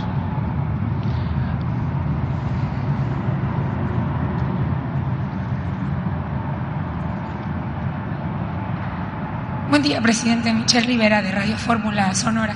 Son tres preguntas, si me permite. La primera es justamente sobre el juicio de Genaro García Luna. Ahora queda en unanimidad eh, 12 personas tomar la decisión si es culpable, si es inocente. ¿Algún mensaje? A lo mejor no tienen celulares, no tienen la forma de comunicarse, pero les enviaría algún mensaje, les diría algo desde aquí, con la oportunidad que tiene usted la plataforma, las cámaras, los micrófonos, a estas 12 personas que van a tomar esta decisión en cuanto al juicio a Genaro García Luna, eso por una parte. Presidente, en el tema de seguridad, ya lo mencionaba, era importante reiterar que hay más de pues 13.000 elementos en Sonora, eh, cuidando, tratando de garantizar la seguridad. Sin embargo, a veces pareciera que en algunos municipios, como Guaymas y Empalme, la cantidad de elementos tanto de la Guardia Nacional, del Ejército y de la Marina no son suficientes por distintos hechos de violencia que incluso hoy mismo despertando se están viviendo ahí. Eh, ¿Se buscará algún cambio en la estrategia? A lo mejor no en el incremento de los elementos, pero en la estrategia. Y probablemente eh, escuchaba yo de un plan de pacificación en algunas zonas del país. ¿Está dentro de esa estrategia pues, lo que se busca o cómo se busca trabajar en Sonora? Y por último, comentarle, se viene una obra importante entre México y Estados Unidos, eh, una nueva, pues, una redirección económica con el movimiento de las vías del tren en la frontera. El día de ayer el presidente municipal de Imuris, una ciudad cerca de Nogales, se manifestaba en contra de que se haga un movimiento de las vías del tren y que cruce este, estas vías por su municipio o los alrededores por un daño incluso hasta ecológico que se puede ocasionar en esa zona. Eh, presidente, ¿se puede contemplar a lo mejor escuchar a la población de Imuris para hacer un diagnóstico, a lo mejor mover las vías del tren para que no crucen sobre ese municipio o ya está trazado y definida la ruta de esa obra? Esas tres preguntas, presidente. Gracias. Bueno, aunque no tienen teléfono, yo creo que están informados los ciudadanos que están actuando como jurado. Lo único que yo les diría es que tomaran en cuenta todo lo que debieron haber hecho eh, o la participación que seguramente eh, tuvieron autoridades estadounidenses en este asunto, porque no puede ser posible que eh, no se enteraran si había cooperación.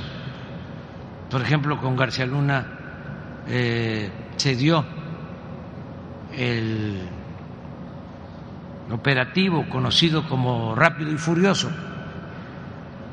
Fue algo convenido entre el gobierno de Estados Unidos y el gobierno de México para meter armas a México. Esto lo permitió el gobierno estadounidense. Entonces, que tomen en cuenta eso al momento de eh, resolver que cuando menos haya una recomendación para que se investigue eh, a quienes eh, participaron del gobierno estadounidense en todas estas eh, acciones. Si sabían, no sabían, porque es de dominio público que había una relación estrecha con las agencias del gobierno de Estados Unidos. Entonces, ¿cómo es posible que no aparece nada de eso? En el caso, pues, no se trata eso, que se haga una recomendación en ese sentido y que también se tome en cuenta de que en Estados Unidos eh, se da el consumo de la droga y que el gobierno, con todo respeto, hace muy poco por evitar eh, la demanda o el incremento en el consumo del fentanilo y de eh, otras drogas. La pregunta es, ¿qué están haciendo con los jóvenes? ¿Qué están haciendo para difundir sobre el daño que ocasionan las drogas. ¿Cuánto dinero destina el gobierno de Estados Unidos para campañas en contra de las drogas? Si en los canales de televisión en Estados Unidos, si en las estaciones de radio en Estados Unidos se está constantemente señalando sobre el daño que ocasionan las drogas. Eso no lo hacen. Entonces, ojalá y haya esa eh, recomendación. Lo segundo que me preguntas sobre Guaymas, sobre Obregón, ya se está trabajando, eh, hay atención especial, si hace falta eh, que haya más elementos, lo vamos a hacer estamos avanzando bastante este, en ese propósito. Miren, eh, no es este algo espectacular, pero ya no está Sonora entre los cinco estados con más homicidios. Ya está en el lugar siete a nivel nacional, a partir de que hemos estado este, dando más atención y yo espero que sigamos avanzando. Ayer, por ejemplo, miren lo que vimos en la mañana, que es lo que nos reportan todos los días, que nos reunimos de 6 a, a 7 de la mañana. A ver si no tienes el número de homicidios de ayer en el país.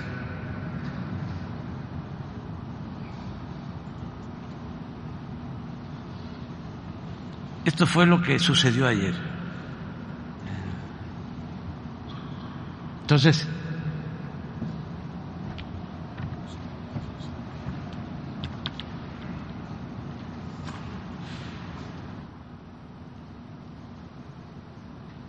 cuarenta y uno por ciento de los 61 homicidios de ayer en cuatro entidades. Baja California, Guerrero, Chihuahua, Michoacán. Me llamó la atención día de hoy la revisión dos cosas. Primero que Guanajuato trae cuatro y es de los que siempre está acá. Lo celebro. Y Sonora, uno, ayer. Ojalá y así este, se continúe. Esto lo vemos todos los días. En el caso de, de las vías de Nogales, vamos hoy para allá y nos van a presentar la propuesta. Eh, esta es la situación. Por décadas, desde que está el ferrocarril en Nogales, desde el porfiriato, este, se hizo ese trazo. Y el ferrocarril eh, parte la ciudad. Este, no sé si tengan eh, un plano sobre Nogales, sobre la parte de... Sí, entonces, eh, pues fue creciendo la población y el ferrocarril ahí, con el periodo neoliberal, eh, privatizaron los ferrocarriles, se acabaron los ferrocarriles de pasajeros y solo quedaron los ferrocarriles de carga. Entonces la aduana está eh, en línea recta en el trazo anterior. Eh, ahora lo que se busca es que eh, se haga una desviación para que el ferrocarril no atraviese la ciudad.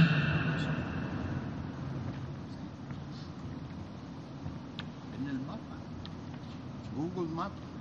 Pero hay uno, hay uno que, que este me mandó, pero no sé si lo tengamos, este, sí, Perdón, pero nada más para precisar, esta, la línea amarilla es precisamente la ruta del ferrocarril y ahí se ve claramente cómo parte en dos a la ciudad. Sí, exactamente. lo que se busca es una desviación para acá.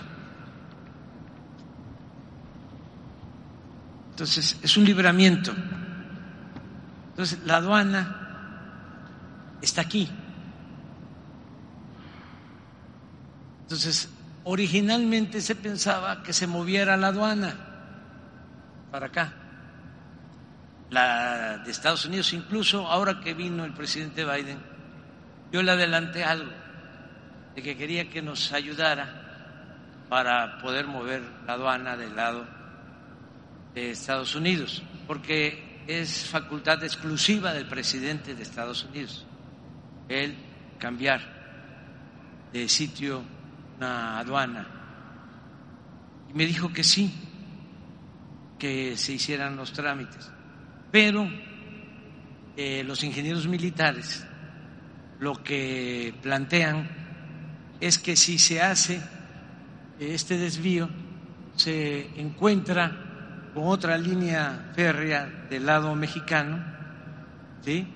y que ya no habría necesidad de cambiar el lugar de la aduana y se libra eh, la ciudad, es decir, se podría evitar el que pase el tren en medio de la ciudad solo con el desvío hacia otra línea este, férrea. Eso es lo que vamos a ver el día de hoy. Es posible que esto eh, incluye ya terrenos del municipio de, de Imuris, pero no hay población. Sería este, hablar con ellos para que autorizaran pues el derecho de vía, porque Imuris no está ahí. O sea, conozco bien Imuris, está eh, más eh, al interior del Estado. Entonces, vamos a ver eso. De todas maneras, se está trabajando, ya están los ingenieros, y yo creo que ya se debe de estar avanzando también el derecho de vías. Pero tú quieres, ¿sí? El día de ayer hablé con el presidente municipal. Eh, circuló un trazo de vía falso, falso, que partía en dos a la ciudad. Sería un absurdo que estuviéramos evitando eh, partir en dos a Nogales y que partiéramos en, en dos a Imuris. Pero circuló una ruta falsa, no tiene absolutamente nada que ver con el trazo que se está visualizando. Ah, Gracias. es eso. Sí, no, no. Es que este, no tienen que hacer. ¿Qué les parece si ya? Este, hay frío como en Tabasco. Sí, salí del AIFA porque este, fuimos a inaugurar esto es una muy buena noticia. Eh, se inauguró una vía, una autopista de Catepec al aeropuerto Felipe Ángeles. Son 14 kilómetros de seis carriles, tres y tres tres de ida y tres de regreso. 14 kilómetros. Eh, libre, no de cuota.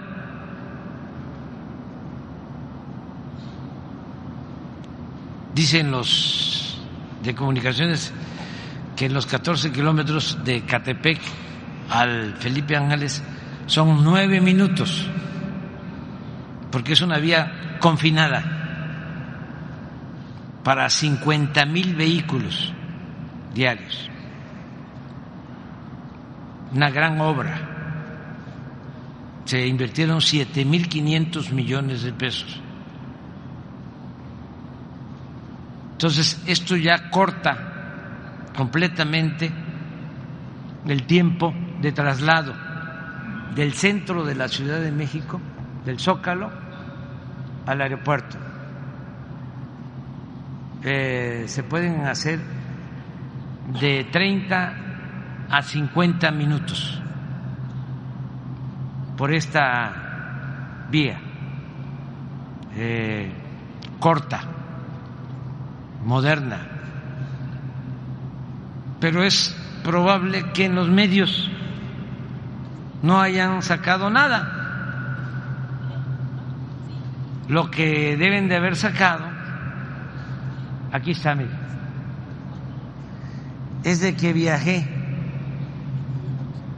en un avión de la Fuerza Aérea con el general hacia Hermosillo y salí en efecto del aeropuerto Felipe Ángeles porque estaba yo ahí y tenía yo que llegar aquí a una reunión del Banco del Bienestar. Entonces le pedí el aventón al general y ya este me trasladé a Hermosillo.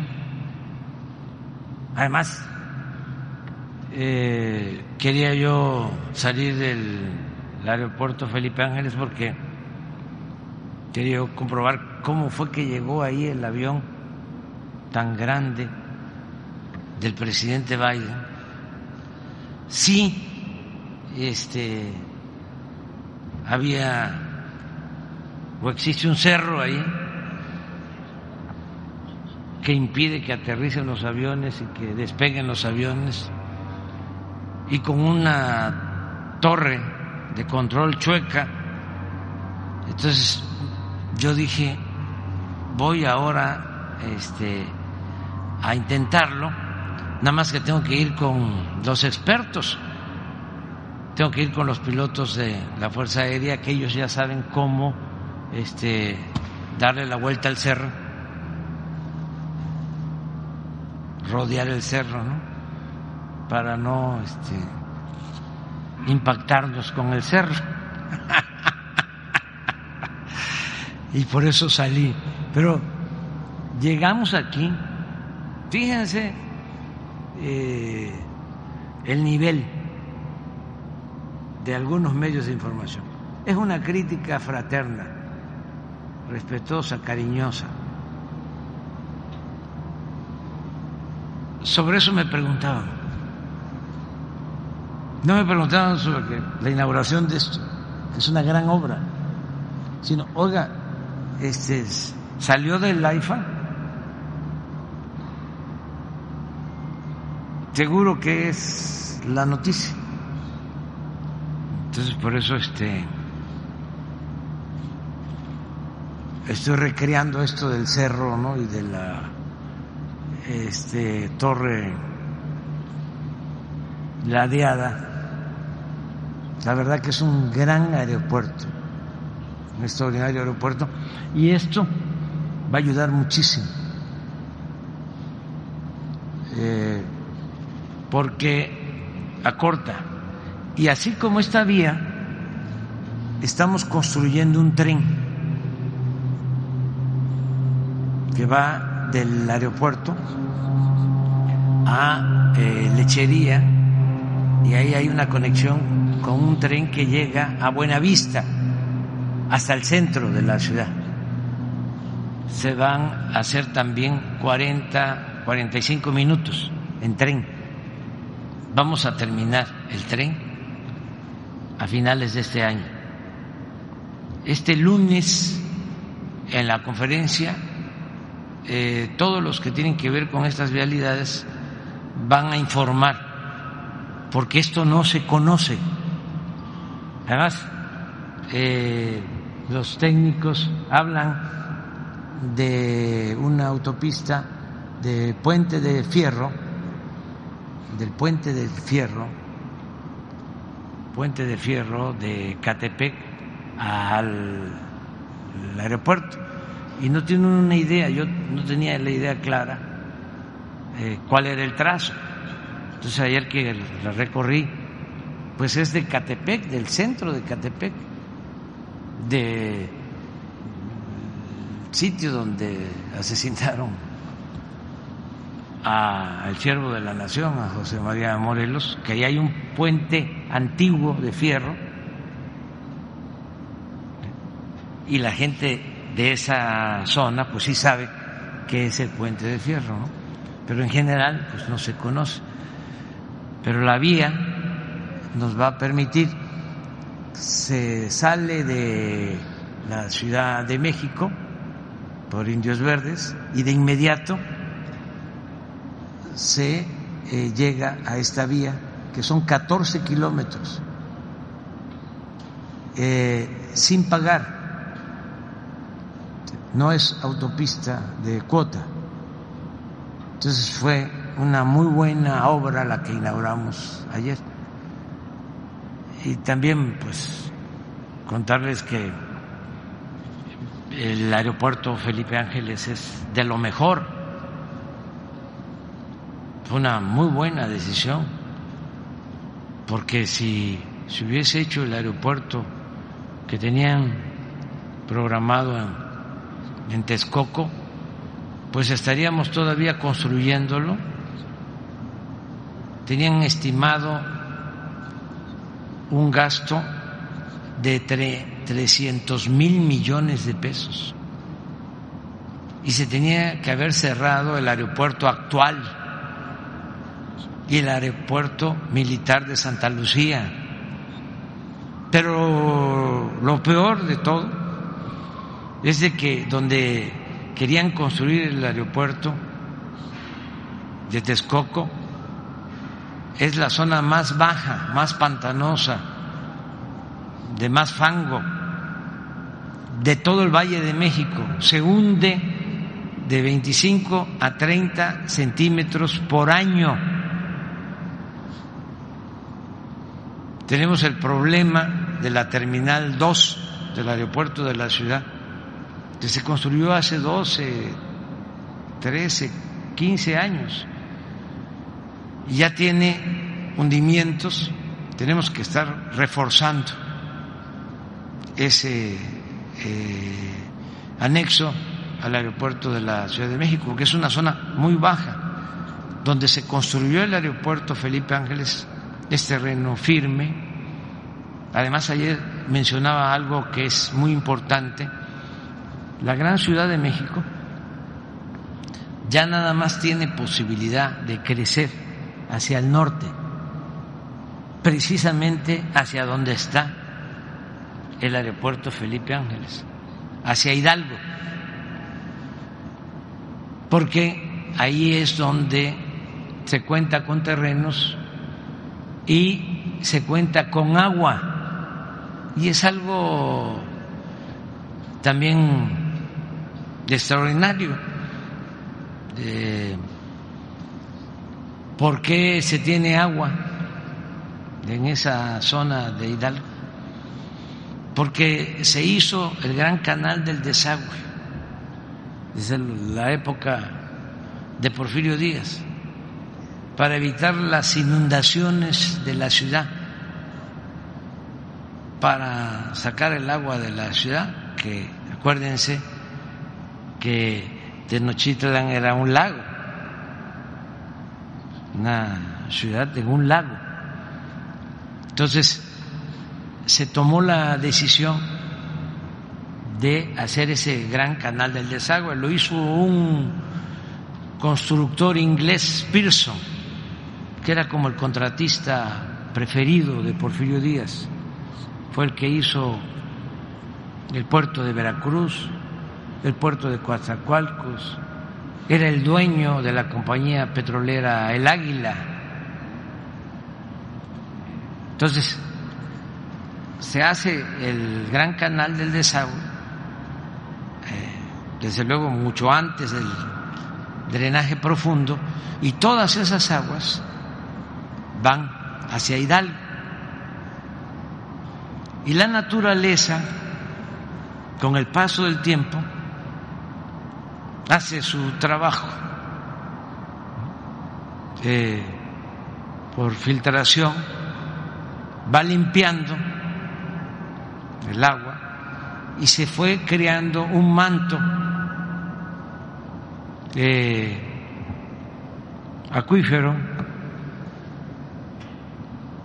en Hidalgo y ahora se cuenta con agua.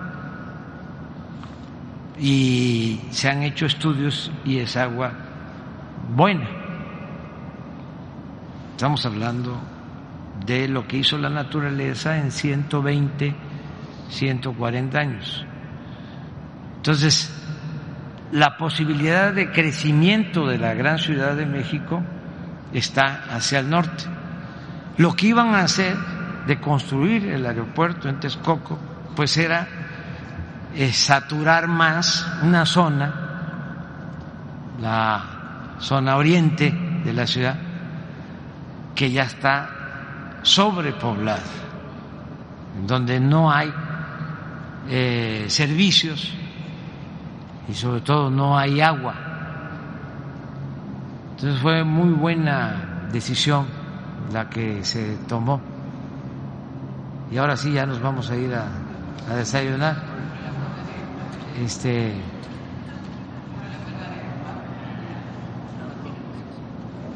tú, una compañera. Eres de, de aquí, ¿verdad? Buenos días, presidente. Jessica Ojeda del Imparcial. Ya explicó ahorita la inversión que será eh, que hará el gobierno federal en obras en Sonora, pero puede precisar un poquito más los avances de la empresa Litio MX y la inversión específica que plantea el gobierno federal para aprovechar el litio. Sí, primero eh, lo de hoy es eh, emitir un decreto para que eh, todos los estudios geológicos que se han hecho en Sonora y en otras partes del país, en donde se constata de que hay litio, todas esas eh, eh, áreas queden reservadas para el uso exclusivo de la nación. El litio ya es un mineral estratégico de la nación y es lo que vamos primero a hacer. Y ya se está trabajando también eh, con un plan para la extracción, el procesamiento del litio eh, y van a haber inversiones seguramente hacia el futuro. Pero actualmente estamos todavía en lo que tiene que ver con la concesión de eh, las áreas para la explotación del el litio. Está trabajando con ACID en investigación y otras instituciones para eh, tener propuestas para la explotación de este mineral tras el reciente aumento que se autorizó en las tarifas de las casetas de peaje, que entra en vigor ahora el, primero de marzo, diversas organizaciones como la CEMIC, Canacope, Index, de transportistas también aquí en el estado, pues han manifestado su rechazo porque señalan que esto va a afectar en la economía y va a tener un impacto este, pues en todos los gastos que ellos realizan. ¿Le han planteado usted la situación? Eh, o qué les va o qué les diría a los sonorenses en respecto a este este caso gracias mire es muy importante su pregunta porque este en efecto en algunos casos hubieron incrementos altísimos al pago de peaje en autopistas que están concesionadas eh, se corrigió el incremento es equivalente a la inflación, nada más, 7.8. Es que habían autopistas que habían incrementado hasta el 50%. Entonces, eh, si me pregunta, eh, es importante que se sepa que ya eh, la Secretaría de Comunicaciones resolvió que el incremento no puede ser más del 7.8, el equivalente a la inflación. Eh, esto lo manejaron nuestros adversarios desde la semana pasada, porque sí hubieron algunas autopistas, Nayarit, en Sinaloa, no sé sí, aquí en Sonora, y ya se corrigió, ya está resuelto. Eh, aprovecho también para recordarle a nuestros adversarios de que cumplimos o que estamos cumpliendo el compromiso de no aumentar el precio de las gasolinas, que ya no hay como era con ellos, como sucedía con ellos, gasolinazos, porque a veces se les olvida, ya no hay gasolinazos, em, que no ha aumentado el precio de la gasolina, que al contrario ha disminuido en términos reales el precio de las gasolinas. Eh, recordarle en el caso de Sonora y en las ciudades fronterizas que el precio es menor que en el resto del país, porque tenemos un plan de apoyo a toda la zona fronteriza. Pagan menos impuestos, esto es el impuesto sobre la renta y el IVA, y el costo de los combustibles es más bajo. Eh, ahora, con la crisis que se desató a partir de la guerra de Ucrania y Rusia, eh, aumentaron mucho los precios de los combustibles en Estados Unidos y eran más caros los combustibles en Estados Unidos que en México. Venían a cargar gasolina a nuestro país de Estados Unidos, porque sostuvimos nosotros los eh, precios. Gasolina, diésel, gas y electricidad. Eh, pero aún más, esto para los adversarios, para que sean equilibrados en sus planteamientos. Ha aumentado el salario mínimo desde que estamos 90% en términos reales y en la frontera más del doble. Eso ellos no lo hicieron. Al contrario, durante el tiempo que estuvieron ellos, los neoliberales o neoporfiristas en el gobierno, el salario mínimo perdió poder de compra, poder adquisitivo. Le voy a poner un ejemplo. Antes del periodo neoliberal, a principios de los 80, con un salario mínimo se podían comprar 50 kilos de tortilla. Cuando nosotros llegamos al gobierno, con un salario mínimo se podían comprar 5 kilos de tortilla. Nada más para tener una idea de lo que significó la política neoliberal. Ahora, a pesar de todo, ya se pueden comprar 10 kilos, de 5 a 10 eh, kilos de tortilla, de 5 cuando llegamos a 10 kilos ahora. Entonces, sí, vamos avanzando. Y este, esas cámaras este, pues antes no hablaban, parecían momias los directivos, como algunos eh, medios de comunicación, no criticaban nada, todo era obedecer y callar, quemar incienso a los gobernantes, y ahora se han vuelto, pero críticos en extremo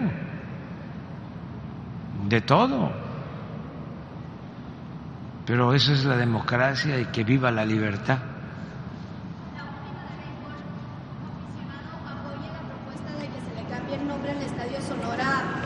por Fernando Valenzuela, que lleve su nombre. Ay, sí me la puso difícil. Es que se llama Héctor Espino, ¿no? No, Nuevo Sonora. Ah, no, claro que sí. Fernando es el mejor beisbolista, el mejor pelotero. Hasta ahora, en la historia de México.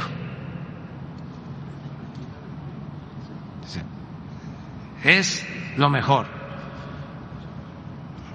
Imagínense lo que significa que el Doyer haya decidido quitar su número, el 34, con un homenaje permanente a este tremendo pitcher, caballo, como se dice en el béisbol.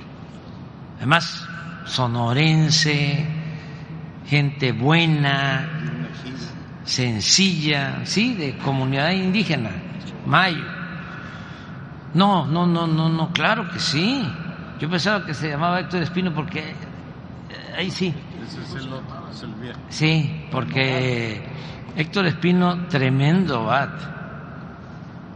Ese porque le gustaba mucho la este, carne de Sonora, de Chihuahua, la carne seca y otras cosas, y no quiso estar allá en Estados Unidos, pero tenía con qué.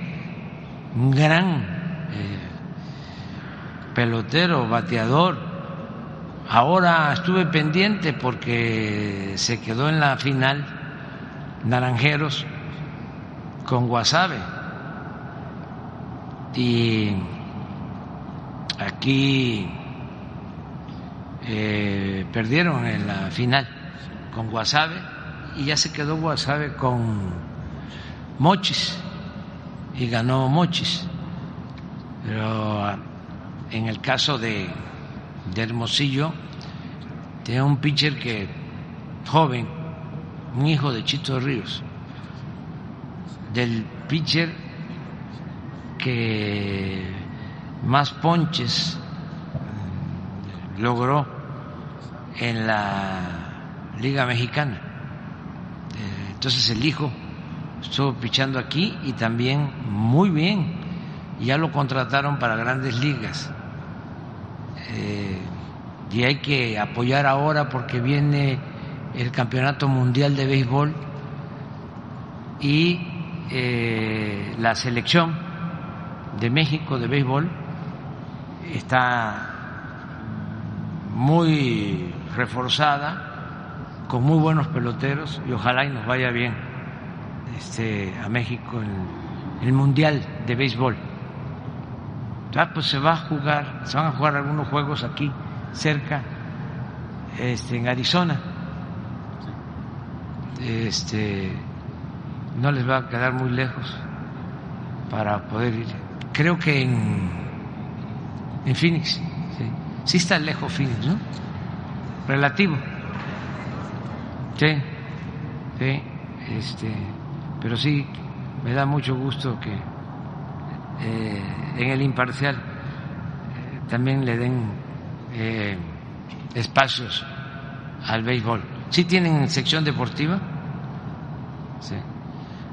Es que yo traigo ahí un reclamo fraterno con las secciones deportivas, sobre todo en la televisión. No se dan cuenta de, no sé si ahora, pero antes, decían, y ahora, después de los noticieros, vamos a la sección deportiva. En vez de decir, vamos a, a la sección de fútbol, ¿no? Porque la sección deportiva era puro fútbol. Y pues todos los deportes son importantes. El fútbol importantísimo, pero también el básquet el béis y el atletismo. Vamos a ir a Nogales, eh, la tierra de Ana Guevara. Imagínense este lo que fue Ana Guevara, como atleta sonorense, de Nogales, y tantas cosas importantes que ha aportado Sonora al deporte nacional. Bueno, ahora sí nos vamos ya. Este pendiente. Gracias.